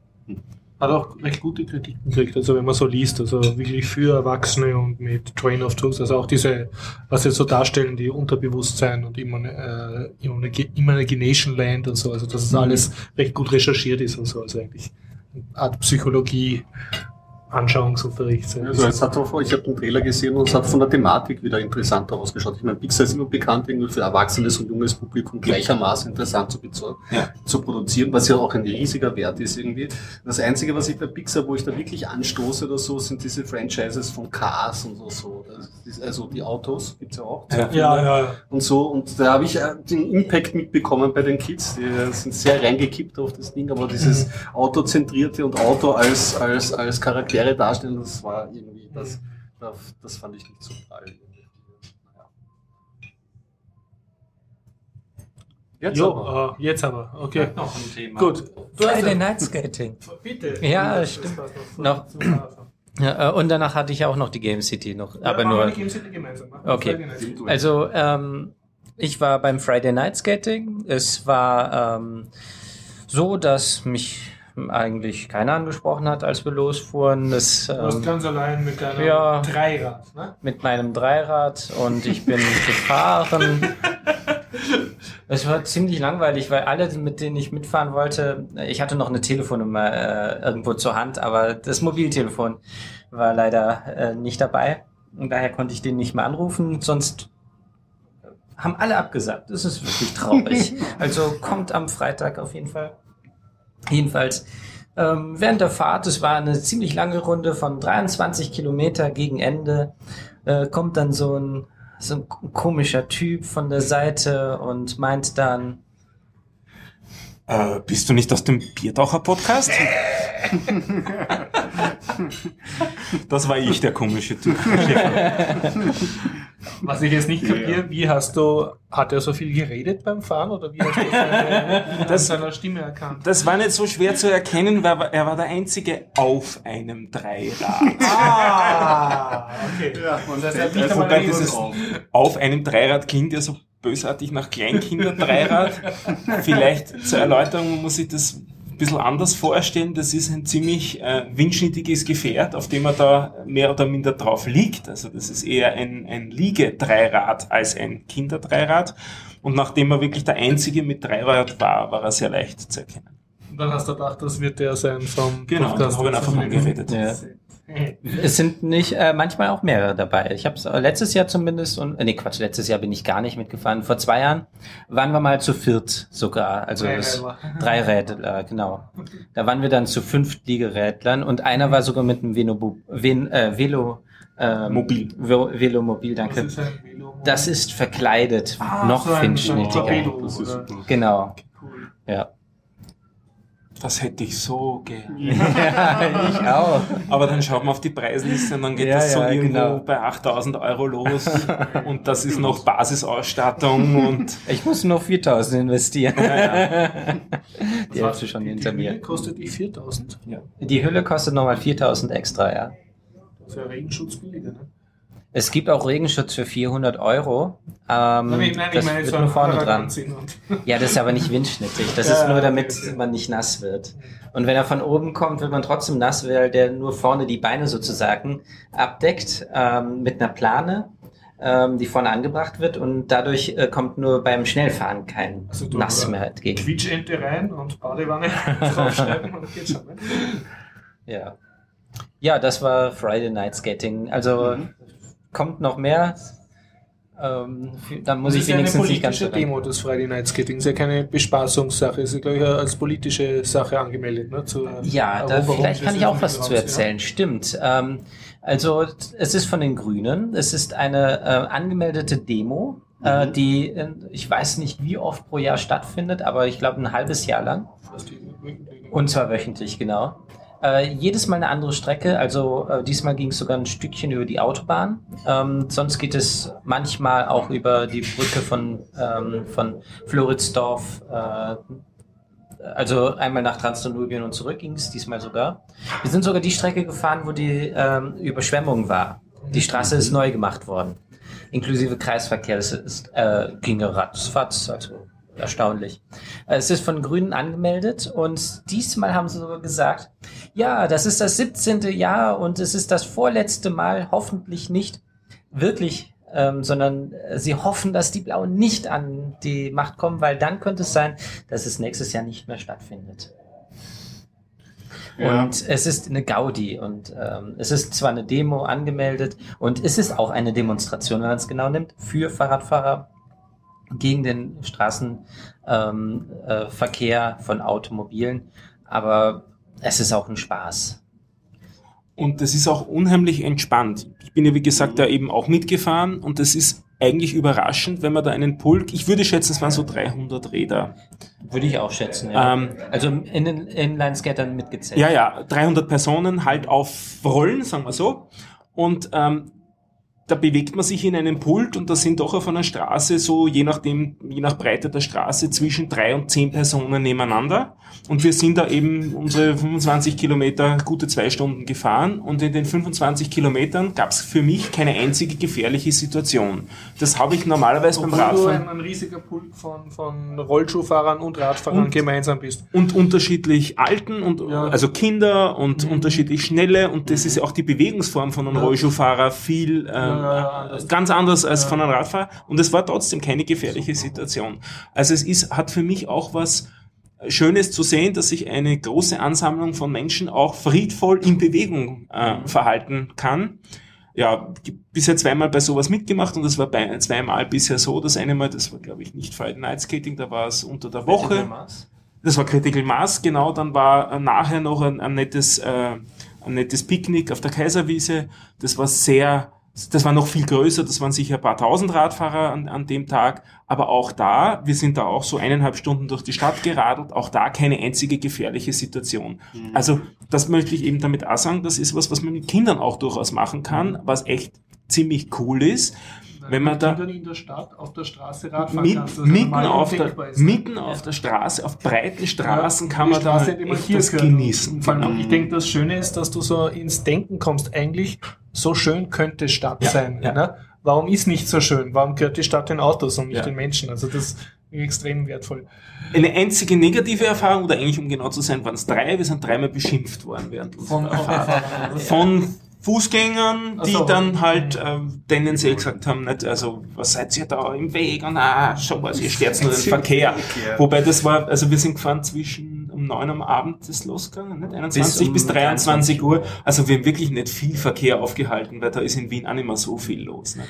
Neben den drei äh, äh, Orsch, sage ich jetzt einfach Ja. mal ausdrücken, ähm, weil ich habe nichts davon mitbekommen, kam auch vieles, yeah, toll. Also, Das waren aber leider hauptsächlich Touristen. ja. dass man dann am Akzent gehört hat. Sehr viele Italiener haben uns zugejubelt. Ah, das hat es okay. wirklich auch ein paar Mal gegeben. Bei der Friedensbrücke war ein großer Trupp von Italienern, die uns zugejubelt haben. War sehr nett auch. Ich habe auch welche ähm, äh, Junggesellenabschied gesehen. Ja. Ein paar aber auch am Fenster, die rausgeschaut haben und uh, runtergerufen haben. Und ja, das stimmt, das müssten hauptsächlich Touristen gewesen sein. und es fährt ja meistens so ein, ein Lärmauto mit, mit so treibender Techno-Musik, oder? Ja, genau, das ist auch lustig gewesen.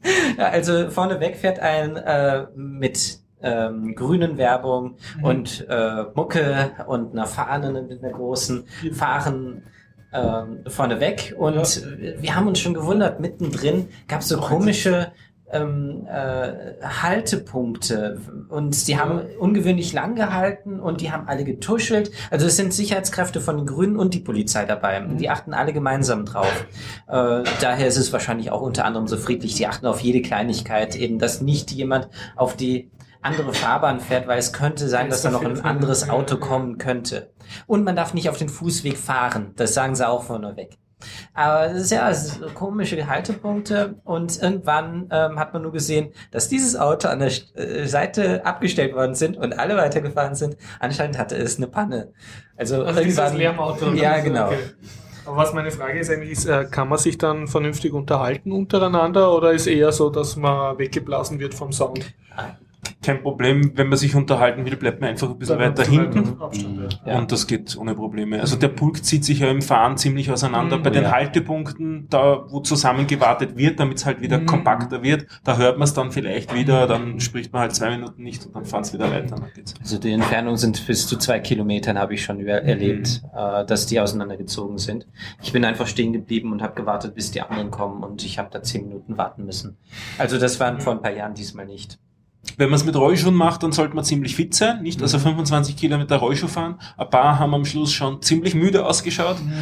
Einer hat sich dann bei mir am Schluss in den Windschatten begeben, weil er gesagt hat, das hilft jetzt doch, wenn er hinterm Rad eine Zeit lang nur nachrollert mit, den- mit den Rollschuhen. Also sich Schon. nicht angehalten. Nein, das nicht. Bei der Tiefkirche rauf hat sich wer hinten angehalten. Ja. Oh, jetzt wird mein Rad auf einmal so langsam. ja, das haben wir auch. Aber das ist sehr Das nett. Schöne ist ja, mit, wenn es der Jahreskarte hast, du dann Fahrschein, dann kannst du ja jederzeit in die nächste U-Bahn-Station gehen und heim. Aber das verbietet die Ehre. Achso. Also, also ich habe eine Fußgängerin, also eine ist gejoggt. Ah, die ist Die, mitgejoggt. ja, quasi, ne? aber die hat, glaube ich, ähm, äh, schon auf dem Ring auf einer gewissen Strecke Mhm. aufgegeben, weil ich habe die nicht mehr wieder gesehen. Und es ist auch klar, weil diese Strecke war wirklich Mhm. sehr anstrengend ähm, für manche und ähm, für mich komischerweise nicht. Äh, noch kleine Anekdote dazu. Ich bin davor die Woche gefahren und es war eine wesentlich kürzere Strecke und ich war sowas von am Arsch. Und die anderen haben mich alle überholt. Äh, Ich habe dann äh, festgestellt, dass meine ähm, Handbremse die ganze Zeit angezogen Besondere, gesondertes Trainingsprogramm. Ja, genau. Und- Widerstand. Ja, das Handbremse unbedingt prüfen. Motor safe. ja. Sehr gut. Sehr gut. Und äh, ja, es war ähm, ungeübt. Äh, 23 Kilometer ist nicht so ein großes Problem. Also Rollstuhl, äh, äh, Rollstuhl, Rollerskates und ähm, äh, Rollschuhe und Fußgänger vielleicht ein bisschen anstrengender.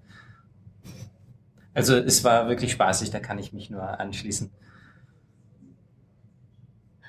Jo, super Überleistung, äh, spaßig. Ja, genau. Ich war auf der Game City drei Tage lang. Äh, sehr spaßig. Äh, ich habe einen Infostand gehabt, gemeinsam mit der FSFE, Free Software Foundation Europe, Vienna. Und äh, wir waren ganz hinten in der Retro-Zone in der Schmidthalle. Das ist, wenn man von der U2 ins Rathaus geht, von der U2-Station, Mhm. ge- geht man normalerweise in den Hintereingang. Der war aber zu, also man hat nur durch den Vordereingang können, aber in dieser Halle, die sozusagen den Hintereingang oder Ausgang des Rathauses bildet, dort war die Retro-Arena vom Yogi von Subotron. Der hat dort lauter alte Homecomputer gehabt, C64, Amigas, Yes.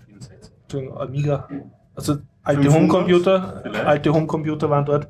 Und äh, ein paar Spielautomaten und da wurden halt alte Spiele hergezeigt, was die Jugend von heute Mhm. nicht mehr so kennt und wir haben da halt unseren Doppeltisch gehabt mit Infomaterial und so. Das ist ja bei dir schon ein Traditionsbericht. ich, Ist schon? Tradition, ja. Es ist auch schon der, das Blogposting fertig. Mhm. Äh, Unter Spielen, Programmieren, Blog können Sie alles nachlesen, was ich jedes jetzt Jahr. erzähle.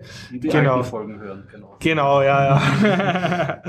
und ja, ähm, es ist nicht viel Neues passiert. Ich habe mich gefreut, dass, also, dass die Zusammenarbeit mit der FSFE passt, also dass ich nicht allein dort stehe, sondern dass immer von denen auch wer war. Die haben sehr viel Manpower und sehr viel Prospekte und ich habe einen Computer gehabt. Mhm. Und äh, auf dem einen Computer haben wir frisch aufgesetzt äh, das neueste Lubuntu und äh, ich glaube 40 freie Spiele haben wir drauf gehabt. Und was ist passiert? Ich sag so, die Leute sind ein bisschen, da ist sehr viel los, sehr viel Lärm, sehr viel Räume. Also die, die Leute schauen zum Teil ein bisschen zombie-mäßig aus, wenn sie dann herkommen, weil einfach zu viele Eindrücke auf einmal waren. Ne? Ich glaube, das Und- kommt auch in jedem Bericht. Ja, und dann gehen sie ja so in Gruppen, das heißt, da ist immer wichtig, was macht die Gruppe und dann schauen sie, ist da was umsonst, also versäumen sie was, wenn sie es nicht da sind, aber wenn sie dann da sind und die Gruppe zieht schon weiter, dann müssen sie natürlich zur Gruppe, also es ist ein bisschen Herdentrieb und ab und zu rede ich dann halt und dann sage ich, ja, na schau, wir haben da 40 freie Spiele. Boah, super, wupp, weg. Keine Ahnung, das war ihm schon zu anstrengend, da zu bleiben. Ab und zu, das war dann ein Level höher, war, ja, wir haben da 40 freie Spiele, brauchst nur unten am Startknopf drücken und kannst eins aussuchen.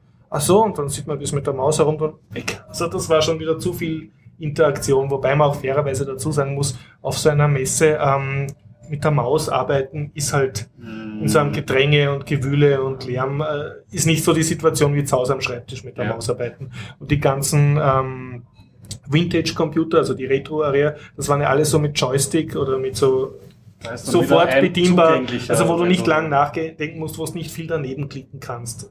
Da, da merkt man schon, dass es ist. Bitte.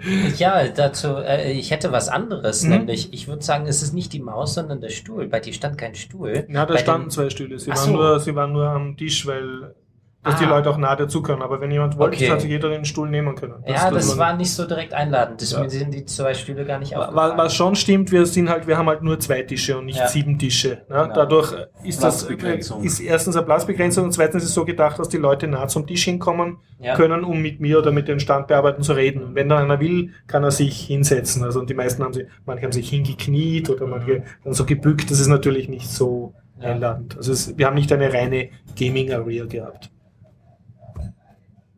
Ja, und, und sonst, ja, war ganz cool. Ich, Macht äh, auch so einen abgeschlossenen Stand, wo man nicht einsichtig, wo man sich anstellen muss. Irgendwie. Ja, so, also alles, sobald du eine kleine Gruppe hast von drei Leuten, dann bildet sich sofort eine Schlange, weil alle Angst haben, dass da jetzt was versäumen. Ja, genau, anstellen wollen für auch so und schauen und so, ich möchte auch und so. Ja. Ja, und äh, was sehr cool war, ich habe mit Franz äh, Grazer von der FSE, FSFE zusammen, wollte ich eigentlich so ein Prospekt über freie Spiele herausbringen, Okay. ist aber nicht fertig geworden, ist noch immer in Arbeit, gibt's auf GitHub und wir haben aber zusammengebracht, ein A0-Poster auszudrucken, das ist wirklich sehr groß und da waren 40 freie Spiele Mhm. Und das war schon ein Hingucker, da sind auch Leute wirklich sehr nah hingegangen und haben das dann von ganz nah fotografiert, weil sie irgendeins von den Spielen nicht gekannt Und haben und ihr das so. gemacht mit LaTeX oder das Äh, der, der Franz hat das gelayoutet mit Scribus. Ah ja, Scribus. Das Ja, der- ja ein der- Frontend ist für LaTeX, oder ist das ein Äh, eigenes? Scribus ist eine Ja, das ist DTP-Software. eine eigene- Das ist ist ein- eine eigene Desktop-Applikation, ja. Ja. ich glaube, es wird ihnen einen LaTeX-Export geben oder PDF-Export gibt es zumindest. Ahnung, ich Äh, habe es auf jeden Fall verwechselt. Und das Coole war, er hat mir dann auch ein bisschen beigebracht, mit dem Mhm. Scribus zu arbeiten, war, war recht nett, ja. Und äh, dieses äh, riesige Poster haben wir dann als Desktop-Hintergrund von einem großen Laptop genommen. Und dann haben die Leute natürlich ständig auf den Desktop geklickt, weil sie ein Spiel starten wollten. Das war ein bisschen verwirrend, aber es hat irgendwie gut ausgeschaut und so. Nächstes Jahr wird es HTML5 sein. Genau, da klickt man dann drauf und das Spiel geht schon auf.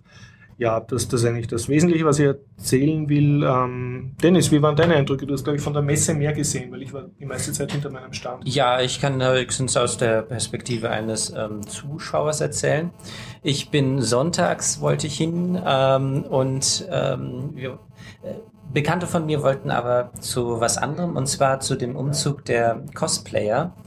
Ähm, und ich wollte aber da nicht hin, es hat mich nicht interessiert, also bin ich zum Rathaus gefahren und dachte mir, ach, wie jedes Jahr gehe ich einfach da rein und schaue mir die Sachen an. Nix da. Es war ein, äh, eine Schlange davor, an der ich entlang gegangen bin. Ich habe zehn Minuten gebraucht, bis ich das Ende der Schlange gefunden hatte. Und es gab auch noch zwei davon. Einmal für die, die Bändchen haben wollten und für die, die kein Bändchen haben wollten. Und äh, ich habe dann mal ausgerechnet, wie viel da reinkommen. Bei dem, wo 16 bis 18 Leute reinkamen, kamen ungefähr vier Personen pro Minute rein. Ähm, die Leute habe ich auch ungefähr nach Metern gezählt. Es waren äh, ja so 150 Leute, die anstanden. Ähm, als ich eine halbe Stunde später, schon vorweg, ähm, vorbeikam, habe ich dann gesehen, dass die, die gerade sich angestellt hatten, als ich ging, gerade ungefähr in der Mitte waren, Mhm. so äh, ewig lang anstehen. Hatte ich nicht so Nur viel damit du ein. Bändchen kriegst, damit du dann in diesen ab 18 Bereich Genau, richtig. kannst, wo du dann eben Aber die andere gesehen hast. Schlange war nicht viel anders. Da äh, war es nämlich so, dass sie gestoppt haben und dann haben sie immer gruppenweise Leute reingelassen und dann blieb man da wieder Mhm. stehen. Und dann wieder eine ganze Gruppe. Ach so, ja, das nicht ständig. Genau. War das so voll, das Ganze? Das war ähm, zu dem Zeitpunkt ziemlich ähm, überlaufen anscheinend. Also es kam einem so vor, als würden sie nur noch so viele reinlassen, wie gerade rauskamen. Ich glaube aber nicht, dass es unbedingt der, der Fall war. Aber es sah wirklich ganz stark danach aus. Ähm, die Cosplay-Parade, ähm, das waren so ungefähr, ja, sagen wir mal so sechs Dutzend, also so ungefähr 70 Leute, die wirklich interessant gekleidet werden. Wer Cosplay kennt, wird wahrscheinlich schon wissen. Also in Kostümen herumrennen. Ja, äh, Computerspiele, Animes und so weiter sind die Kostüm, Kostüme, die man so üblicherweise dabei trägt.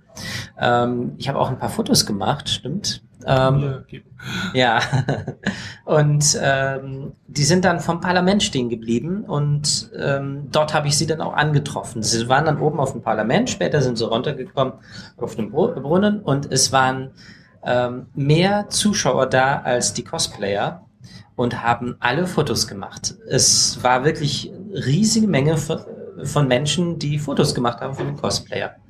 Äh, aber die Kostüme waren wirklich auch ziemlich gut zum Teil. Manche selbst gemacht, manche fix und fertig. Es war alles Mögliche dabei. Ähm, und dann haben wir halt versucht, doch mal auf die Game City zu kommen. Und inzwischen war es dann doch ein bisschen besser reinzukommen. Also wir sind dann nach ungefähr einer halben Stunde stehen, nee, nicht so schlimm, 20 Minuten ungefähr dann reingekommen. Ähm, es waren unten zuerst mal am Eingang ein paar Stände von Sony, die ihre PlayStation 4, die hatten ein eigenes Zelt davor hingestellt, äh, beworben haben, wo man sozusagen exklusiver reinkommen konnte. Äh, der Xbox 360, äh, oder wie heißt die jetzt? Xbox 360? Nee, Xbox Ah, One, Xbox, genau. ja, Entschuldigung ja. ähm, waren oben im ersten Stock, ähm, hatten ihren eigenen Bereich. Äh, somit hatte man die PlayStation äh, und die Xbox schön weit auseinander getrennt. Dann gab es einen Kinderbereich, ähm, Kinderzone, Bereich, ja. genau Kinderzone. Das sind wir als erstes wegen einem Kleinkind reingegangen. Die hatten dort ein interessantes Spiel und zwar war das ähm, die Umrisse eines Würfels in Form von einem Ständer Mhm. und unten waren Lichtsensoren. Und die Kinder haben Taschenlampen bekommen und haben dann auf diese Sensoren geleuchtet und oben leuchtete es auf und man hörte einen Ton. Also konnte man damit Musik machen. Schön. Und die Kinder haben dann wirklich, die, die es verstanden haben, äh, nicht alle Kinder haben es verstanden, dass sie mit dem Licht Töne Ja. machen können, äh, sind da hingegangen und haben dann geleuchtet und äh, dann Töne erzeugt. Es waren auch immer mehrere. nicht nur ein Kind. Aber komischerweise, die Kinder haben es zum Teil wirklich nicht verstanden, was ich wiederum nicht ganz verstehen konnte. Vielleicht war das ein bisschen zu hoch. Ja, das war. Ich muss zur Ehrenrettung der ganzen Game City-Besucher sagen, Game City macht ein bisschen Gaga. Also du, wir, du verblödest ein bisschen einfach durch den vielen Lärm und die vielen Leute und, Reizüberflutung. und Reizüberflutung und so viel du überall Schlange stehen musst und, Mhm. und, und alles sehen willst und überall sind Leute. Also Ja, ich erzähle dann selber nachher noch was dazu, wo die Verblödung selbst gemerkt habe. ja es ist, äh, mir war eigentlich auch viel zu viel los. Ich habe mich nicht bei einer einzigen Sache angestellt. Mhm. Mich hat, äh, mich hat Ubisoft mit Assassin's Creed nicht interessiert und Ja. Battlefront oder wie das heißt von Star Wars hat mich auch nicht interessiert. Und spielen, programmieren auch nicht. Äh, doch, Nein. da komme ich aber glaub ich noch zu. Ja. ähm, was mich eher interessant, was ich eher interessant fand, war die Schreibbox. Ich habe mir allerdings auch dort nicht äh, angestellt. Da war einfach ein Stand, da konnte man schreien und man hörte, wenn man außerhalb war, irgendwo dann so ein Wah! Der Schrei wurde irgendwie verstärkt, oder? Über, über Mikrofone. Hat sich nicht so angehört. Ich, meines Wissens wurde nur gemessen, wie laut es war. So, in okay, Dezibel. okay. Ah, das, echt, das waren alles Naturtalente. Ja, ja. Ich hab da Schreien gehört. Entschuldigung.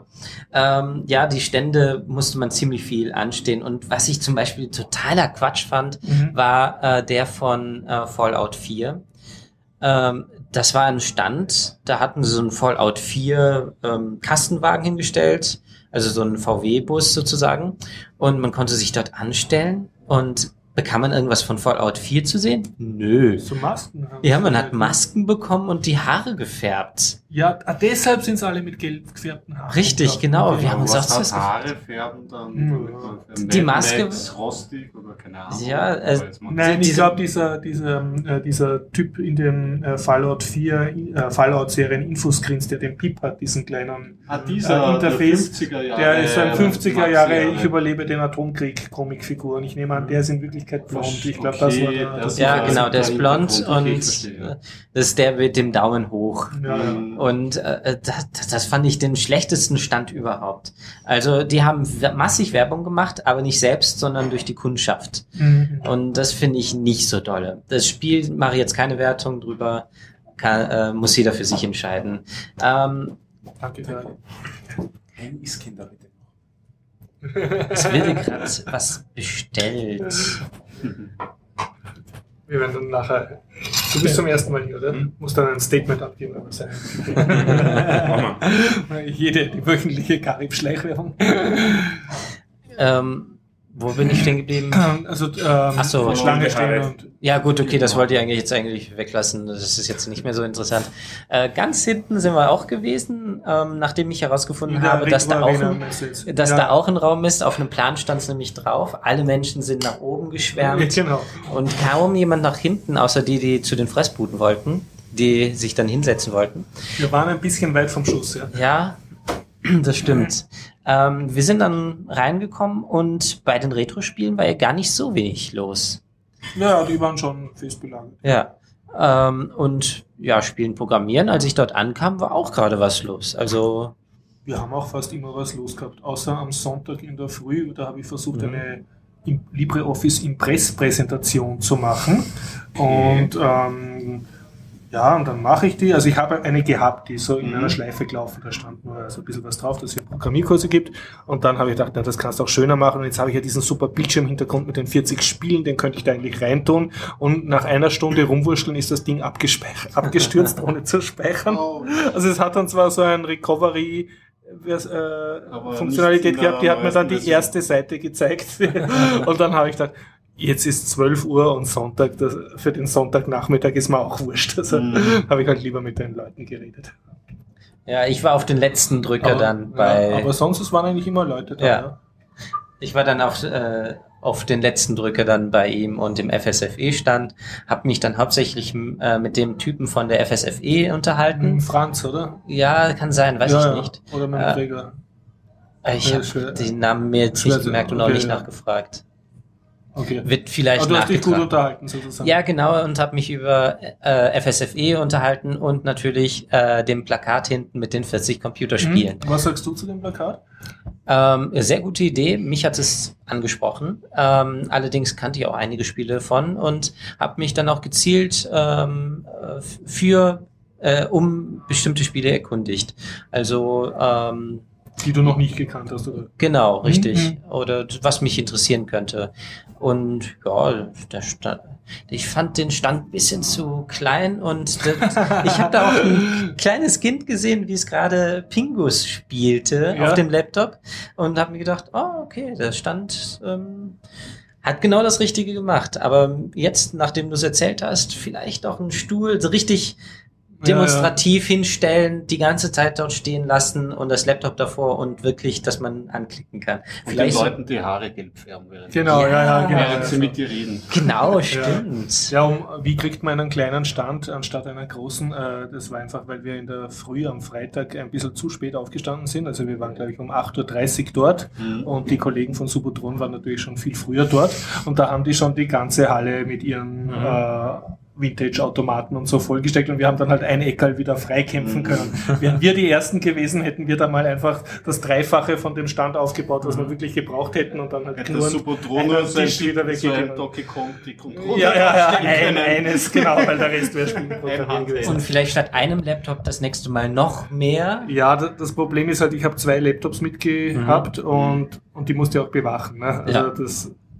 ich habe halt nicht das Personal, um wirklich einen großen Stand, Stand aufzubauen. alleine. Und, also ich, ich könnte, äh, wenn jetzt jemand Laptops spendet und dem das wurscht ist, dass die nachher vielleicht runterfallen oder so, dann könnte ich gro- werden. wie auf der ähm, Linux-Tage Graz eine größere Reihe aufbauen, wo man mehrere Spiele gleichzeitig spielen kann und wo man auch so- sozusagen nur sitzen und spielen kann und wo man nicht Gehirn waschen wird Ja. und wo nichts verkauft wird. Aber das, da war halt unser Stand eine Nummer zu klein. Vielleicht sogar gegeneinander. Ja, ja, wäre lauter tolle Ideen, Ja. aber hat halt auch ein bisschen an der Manpower gefehlt. überhaupt. Also jetzt, äh, wo wir drüber sprechen, kommt mir der Gedanke, jetzt wo das Supertron, FSFE, du dein Stand oder so, es wäre schön, wenn es dort vielleicht ein, ähm, du, es kostet ja was, einen Standort zu errichten, aber wenn es dann vielleicht ein gefördertes Eck für österreichische Spieleschmieden gibt, weil es gibt ja doch eine Indie-Szene, die klein, aber fein geht, aber Ja. die könnte da ja durchaus was aufbauen. Heutzutage die Indie-Szene ist einfach auch eine Marke und die Leute kennen das schon. Und wenn da zum Beispiel so Leute wie Broken Rules auftreten würden, das wäre doch super, das ähm, auch einmal herzuzeigen. Also dazu Leuten kann ich was, was sehr Schönes erzählen. Erstens, äh, Subotron hat jetzt sozusagen ein, ein Retro-Computer-Museum on the fly auf dem Sta in der Halle aufgebaut. Okay. Und äh, das Schöne ist, die müssen jetzt nichts dafür zahlen, die haben sogar das gekriegt vom Rathaus. Das war sozusagen Ah. eine Attraktion für das Publikum. Wir zeigen der Jugend von heute, wie man vor 30 Jahren Computer Mhm. gespielt hat, weil die Leute sie nicht kennen. Dazu eine Anekdote, das meist gewünschte Spiel auf unserem Computer war Pac-Man. Die ja. Kinder wissen, dass Pac-Man gibt, aber sie haben selber keins gespielt. Ich nehme an, aus Lizenzgründen gibt es das nicht auf der Wii oder so. Und das hat sie interessiert, Pac-Man. Äh, ja. Der Klassiker, Wahnsinn, ja. Und äh, das andere, was du sagst wegen Indie-Zone, es gab im Festsaal im ersten Stock, wo halt Okay. die großen Dance äh, und Lärm und, und Power und viel Geldstände waren, Mhm. hat es auch an die Wand gedrückt, gegeben die Indie-Area. Und das war, das finde ich insofern nett, weil sozusagen sie physikalisch im gleichen Saal waren wie die sehr großen, teuren Stände, aber Macht auch Sinn, äh, ja. einen, einen Indie, also einen sehr kleinen Preis gezahlt haben für ihren Mhm. Tisch. Und äh, das Schöne ist, mein Ex-Standnachbar, die ist von Typen von Xenoid, das ist so ein, ein Handyspiel, äh, da ist einer auf die ähm, Game City gekommen zu meinem Stand und hat gesagt, ja Horst, äh, pass auf, ich war in der Indie-Zone und da ist einer, der macht so ein, ein leibendes Lernspiel so für, für Kinder und, und der ist urleibend. Und ich habe ihm erzählt, dass du auch urleibend bist und dass du ihn nachher besuchen gehst. Und ich so, okay. Bin ich ihn besuchen gegangen und die waren dann auch wirklich sehr leibend. Und einen von ihnen hören Sie jetzt gleich im Anschluss, das ist der Gottfried, der erzählt über sein äh, Lern-Dungeon-Crawl-Spiel. Also ein Dungeon-Crawl-Lernspiel mit flexiblen Lerninhalten, also eine Art Mischung aus Günther. Jauch äh, Quizspiel, aber das Ganze verpackt in ein äh, Dungeon Crawl Spiel, Ah, äh, Roguelike. Und das hat mir sehr gefallen natürlich und auch die anderen Indie Games, mit denen habe ich nicht so viel geredet, aber haben sehr interessante Konzepte gehabt. Eins war so, wo man so ein Asteroidenfeld, wo man so riesige Drohnenschwärme gesehen hat, die rumfliegen, äh, einfach schauen auf äh, spielen.at, programmieren.at slash blog oder auf den Shownotes, da habe ich die Fotos verlinkt und von dort kommt man dann zu den Homepages. Also sie haben für die, also die Indie, Indie-Spiele, die natürlich nicht das Budget haben, sich einen riesigen Messestand zu leisten, waren zumindest in derselben Rathaus-Festhalle in der Prime Location, die natürlich total laut war und so, aber sie waren gleichberechtigter Ja. als in irgendeinem abgeschobenen Kammerl oder so. Also das, das, das hat mir vom Konzept her gefallen und sie haben natürlich nicht eine riesige Halle gehabt, sondern waren so an die Wand gedrückt und versteckt hinter anderen teureren Ständen, aber wenn man sich dafür interessiert hat, ha- ist man dort direkt mit den Indie-Typen ins Gespräch gekommen und Ja, hat da schauen können. Und das habe ich eigentlich sehr cool gefunden. Und im Anschluss hören Sie eben ein Interview von Gottfried, der über sein äh, Spiel äh, Dungeonio, Dungeonios erzählt. Und außerdem hören Sie ein Interview von einem Game City-Besucher, vom Angelo, glaube ich, äh, der erzählt über den Unterschied Game City zur Gamescon in Köln, ja wesentlich größer und mächtiger ist. Ich möchte aber noch äh, schnell was erzählen zum Punkt äh, gaga werden oder verblöden an der Messe. Ich war nach drei Tagen halt dann Dauerquasseln und Leute bequatschen und so, dann schon ein bisschen gaga irgendwie im Schädel auch, fahr nach Hause, äh, Linie 31, steige am Gaußplatz aus, latsch nach Hause und habe so gehabt einen Rucksack äh, mit Infomaterial, eine große Tasche mit Plakaten und Zetteln und eine Laptoptasche mit zwei Laptops drin, die ziemlich schwer war. Und so beim Austor aufsperren denkt man, hm, komisch, die Laptoptasche ist so leicht. Ah, weil ich sie nicht in der Hand habe. Ui, weil ich sie in der Straßenbahn vergessen habe. Und dazu muss man sagen, die Laptops sind mein Arbeitswerkzeug. Damit mache ich meine Schulung. Also das ist schon sehr bitter, wenn, wenn mir die fehlen. Ja. Und dann hetze ich zurück zur Straßenbahn. Da wischt die nächste Straßenbahn und, und habe gleich der Fahrer gesagt, ich habe meine Laptoptasche vergessen und so können uns damit Funk irgendwas machen. Und die war wirklich, also großes Kompliment an die Wiener Linien, die war ganz eine Liebe. Äh, die hat äh, die ganze Garnitur angehalten sozusagen. Ist, äh, sie ist dann schon nachher gefahren, aber sie hat sich sozusagen Zeit gelassen, hat mich gefragt, was da los ist. Aha, in welchem Zug. Und dann hat sie die Zentrale angefunkt und zwar, wie man es in so alten Kottern-Filmen sieht. Ja, äh, Standort so und so, hier so und so, Fahrgast hat Tasche vergessen, kommen!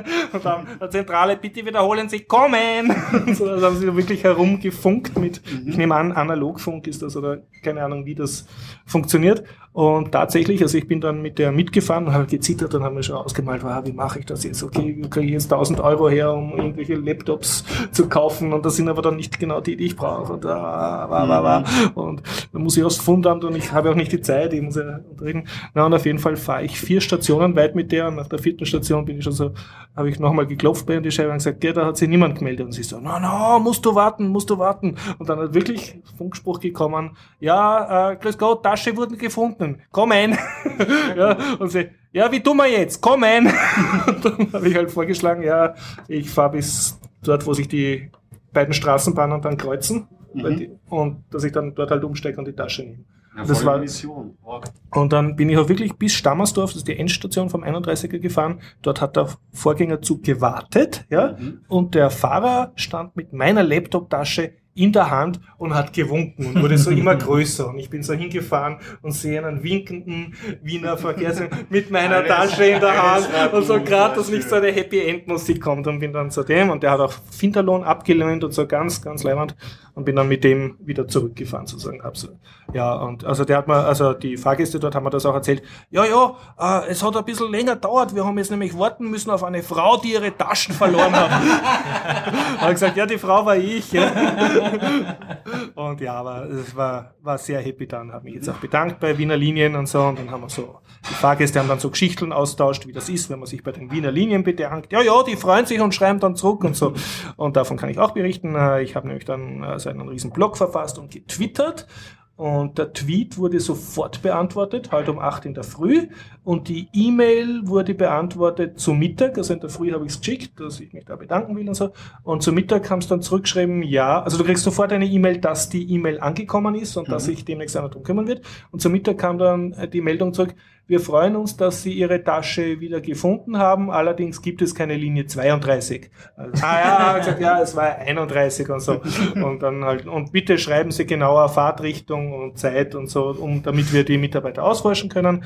Und dann habe ich das halt nochmal geschrieben und dann, ich habe gefragt, ob es irgendwo so eine unser Personaltafel gibt, wo man einfach die Gesichter der Fahrer sieht. Haben gesagt, aus Datenschutzgründen dürfen, gibt's das. Es gibt's zwar, haben sie bestätigt, aber nicht öffentlich zugänglich, Mhm. sondern nur intern. Und man darf sozusagen sich nicht den hübschesten Straßenfahrer da aussuchen. Oder ja, mei. Aber auf jeden Fall großes Lob an die Wiener Linien. Ich war jetzt echt so stolzer Jahreskartenbesitzer. So, ah, Also nichts. Und wenn jetzt irgendjemand einmal in meinem Leben noch einmal schimpft auf die Wiener Linien, dass man da warten muss oder so, ah, dem werde ich zeigen, weil das sind die Besten der Welt. Also ich bin jetzt sehr, sehr zufriedener Kunde. Und sehr glücklicher Kunde. Gerettet durch die Wiener Gerettet Linien. durch die Wiener. Ja, wirklich. Und das war wirklich sehr toll. Also, also es steht ja immer das Schild da, nie, während der Fahrt nicht mit dem Fahrer sprechen, aber während der Station kann man durchaus sprechen und die haben das wirklich sehr super gemacht. Ja. Und sonst, das alles können Sie auch nachlesen unter spielenprogrammieren.at Blog. In den Show Notes auch verlinkt. Ich bin auch mal gerettet worden. Ja, erzähl, erzähl. Linien. Wir Ähm, machen jetzt die Wiener das war, Linien. ja, ja, das war, das war Hour. ich mach's ganz kurz. Ähm, das war, das war wahnsinnig blöd. Ich hatte ein, eine Bankomatkarte, die schon so leicht angemeiert war. In der Mitte hatte sie schon so einen kleinen Riss, ja. Mhm. Und irgendwann mal fahre ich in der Früh auf die Uni, das war glaube ich auch Jahreskartenzeit oder keine Ahnung, irgendwie brauchte ich einen Fahrschein, steckte es in einen Auto Automaten rein und krieg die Karte nicht mehr raus. Wie im Moment, du steckst die, die, die Bankomatkarte in den, in den Fahrscheinzwicker. in, den, in den Fahrscheinautomaten. Achso, damit du dann Fahrschein dann kaufen sich dieser kannst. Spalt aber in der Mitte dieser Karte so verschoben, dass wenn ich sie raus Also dein Automat, der Automat hat deine Karte gefressen sozusagen. quasi, nicht mehr also du weißt, Ja, das, mir- das wird ja nicht ganz eingezogen, Ja, sondern ja, du kannst das dann noch irgendwie. Und Ja. dann habe ich mir überlegt, ist ja blöd, da meine, meine Bankomatkarte, die ja noch funktionstüchtig ist, Ja, ja. jetzt da stecken lassen. Das ist jetzt kein gutes Gefühl. Was mache ich jetzt? Ja. Da schaue ich mal mich mal irgendwie so um. Nach fünf Minuten kommt ein Bekannter mal vorbei, der klopft mir auf die Schulter. Sage ich, ja, blöde Situation, ich kann da nicht weg. Und der ist dann ähm, rübergegangen zu diesen ähm, Ausguckbereichen von den Wiener Linien. Weißt du, das, wo diese gedönten Scheiben sind? Diese die- Station? ja, weiß nicht, U4, aber es gibt's ja bei mehreren. Das war, glaube ich, Ach so, damals, zur- zur Stationsaufsicht. U4 ähm, Hitzing war das, genau. Zur Stationsaufsicht, wo sie ihre vielen Monitore haben und die Genau, Leute genau, und richtig, genau. Und dieser Freund hat einen, Mhm. ähm, ähm, den U4-Aufseher irgendwie Mhm. dann rausgeholt, der ist zu Mhm. mir gekommen und hat gesagt, ja, ja, da kann, wir können da leider nichts machen, Mhm. aber wir können die Firma anrufen, Mhm. aber das wird ein bisschen dauern, aber sie können sich ähm, bei uns reinsetzen Mhm. und Boah, ähm, sie haben da dich haben- in die da haben sie einen Kontrollzentrale Automaten, da haben sie, genau, haben sie den Automaten immer im Blick und sie Ja. warten einfach, bis dann dieser Mhm. Firmentyp kommt und das irgendwie ähm, rauskratzt aus dem, aus dem Das war noch, Automaten. be bevor es der war, Und das war schön, ja. Also ich habe gewusst, okay, die erste Vorlesung geht sich nicht mehr aus. Ja, ja. Es war irgendwie Winter, es war schön warm dort irgendwie. Ich habe mir so eine Zeitung geschnappt. Und draußen, das ist auch wie... Also Sophisticated Sample ein in bisschen wie aus einem, aus einem, aus einem in ein Aquarium rein. Das ist alles so Also da draußen so die gestressten Leute hin und sie- her sie hetzen sehen. vorbei, das ist nicht wirklich den Sound und es ist alles so gedämpft irgendwie von dir. Und nach Die einer halben-. Ja, genau. Und es hat aber nicht lang gedauert, dreiviertel Stunde oder Ja, so. Und dann ist auch ein Techniker gekommen, Mhm. hat das aufgeklappt und ähm, hat das Mhm. rausgegeben und mir in die Hand gedrückt. Und, aber ich war auch sehr dankbar. Also die haben sich da voll auch ähm, ins Zeug gelegt und mich aufgenommen für die Zeit. Eine wichtige Lebenserfahrung muss ich jetzt noch mitgeben, wenn man also so super nette, liebenswürdige äh, Wiener Linienmitarbeiter sieht oder sonst irgendwie irgendwie ein Erlebnis hat äh, oder auch eine Anzeige machen will, unbedingt so gescheit sein und die Waggonnummer aufschreiben für die Meldung nachher. Weil das habe ich dann auch vergessen und dadurch haben die jetzt das nicht so leicht gehabt mit dem Ausforschen. Also hätte ich einfach geschaut auf die Wagennummer und die in der E-Mail mitgegeben, wären die Mitarbeiter sofort ausgeforscht worden. Also unbedingt. Wenn man eine Meldung macht, egal worum es geht, Waggonnummer. Gut. sieht die von Ihnen, von, wenn man im Waggon drin ist. Okay. Dann kommt nächste Woche von mir Deutsche Bahn. Quaus. Oh, ja. Werde ich mir schon aufschreiben. Stefan? Ich glaube, ich bin fertig. okay. Weil dann würde ich sagen, äh, erfreuen Sie sich jetzt an den zwei Interviews. Eins über Unterschied äh, Game City, GameCon Köln Mhm. und das andere über Dungeonos. News. Das Lernen Roguelike. Das Lernen Roguelike. Run Genau. or die. Was wirklich von sympathischen Leuten gemacht wird. Sehr gut. Ja, dann sage ich danke und äh, bis nächste Woche. Schön, dass ihr dabei. Tschüss. Tschüss. Und nochmal, ne? Ah, na, nimm schon auf.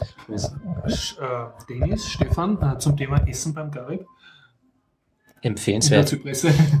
Ja, absolut empfehlenswert. Also ich habe heute gehabt das Iskender Kebab. Für diejenigen, die das nicht kennen, das ist im Prinzip ein normales Kebab, nur die Besonderheit, es ist auf Joghurtsoße und auf Brot und mit Tomatensauce. Gut gewürzt, war ausgezeichnet, kann ich jederzeit weiterempfehlen.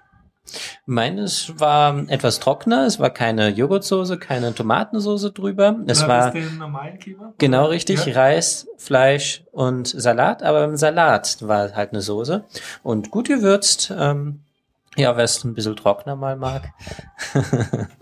aber sehr gut. Empfehlenswert. Okay, danke. Auch einmal draufdrücken. Okay. 4.10.2015. Ich spreche mit Angelo auf der Game City über die Unterschiede zwischen Gamescon und Games City. Hallo Angelo. Ja, hi. Du bist erfahrener Game City Con Besucher und Aktivist sozusagen. Äh, was sind für dich die Unterschiede zwischen Gamescon in Köln und äh, Game City in Wien? Ja, erst einmal die Besucheranzahl, logischerweise. ich meine, es Game City ist eine Spur kleiner. ja minimal, ja, richtig. ja, ansonsten natürlich viel weniger äh, Möglichkeiten, Spiele auszuprobieren, beziehungsweise limitierter kann man sagen eigentlich. Äh, Also du als Spieler hast auf der Game City weniger zu spielen. Ja, weniger. Es sind nicht so viele Angebote da. Die, die Stände sind natürlich wesentlich kleiner und alles. Äh, auf der Gamescom kannst du es halt auch nicht machen, weil du dort Minimum fünf Stunden Wartezeit hast an den Schlangen. Ja, also beides ist. Also die Schlangen sind hier dafür auch kleiner, also du kommst schneller dran dafür. Ja, das doch auf jeden Fall, ja. Ähm, ansonsten weitere Unterschiede. Ja, weniger, wie sagt man so gern, Swag, ne? Also viel weniger T-Shirts und Mauspads und was weiß ich was, das ist das Ganze. Also so Zubehör oder Merchandise zum Kaufen.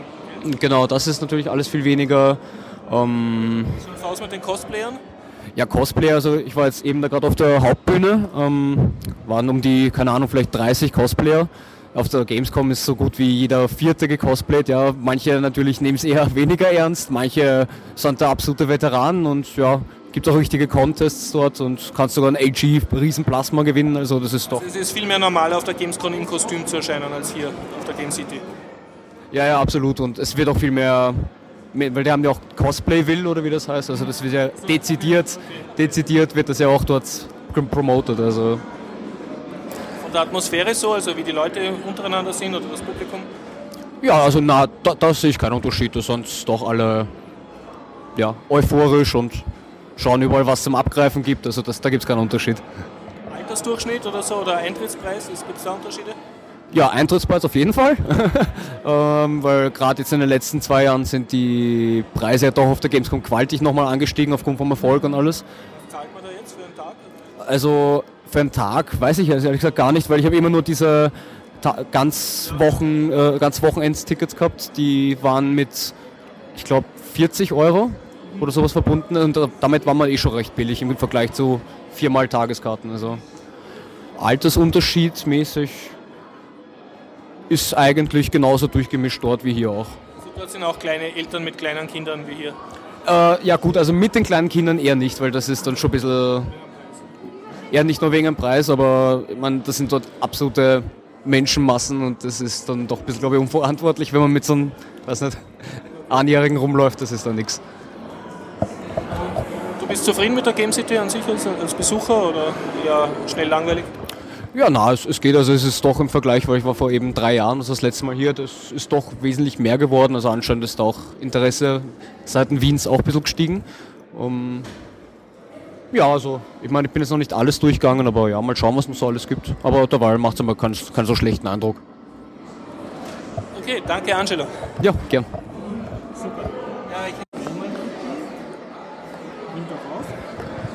4. Oktober 2015, Interview mit Gottfried von Noisu Games. Genau. Hallo. Gottfried. Hallo Jens, grüß dich. Kannst du mir über deine Firma und das Spiel erzählen, das du im Indie-Bereich auf der Game City ausgestellt hast? Ja, also ich habe mit Scholt Marx, meinem Kompagnon, die Firma Neusu Games ungefähr vor vier Jahren konzeptuell aus dem Leben gerufen. Wir haben ein, ein, angefangen mit einem Non-Violence-Game und sind jetzt übergegangen zu einem äh, äh, Educational Game. Das heißt, wir haben ein, unser Game heißt Dungeonious, das wir hier ausstellen auf der Game City und äh, wir rennen durch einen kleinen Dungeon mit einem kleinen Superhelden. Also der Spieler-Avatar, nicht ihr zwei. Genau. Der Spieler rennt mit seinem Helden durch einen Dungeon, muss gegen Monster kämpfen. Das ist ein 3D-Dungeon, habe ich gesehen in der Vorschau, oder Genau, ist das richtig. nur in den Promo-Videos? Also Nein. auch, im, auch im, äh, am Phone, wenn ich spiele. Genau, auch am Phone haben wir komplett 3D-Grafik alles. Also durch die Kameraperspektive schaut es nicht ganz so aus. Wirkt sich das im Spiel aus oder ist es ein klassisches Roguelike, wo ich eigentlich nur eine Ebene habe? Oder habt ihr so Monster, die von oben oder von unten attackieren? Nein, also wir sind auch nur eine Ebene. Ähm, wir sind rundenbasiert, rundenbasiert. Es ist eine komplette 3D-Grafik dahinter. Ähm, auch die Animation ist alles 3D-Skeletons. Ähm, zum Spiel selber, du kämpfst gegen Monster und musst Wissen einsetzen. Was heißt das?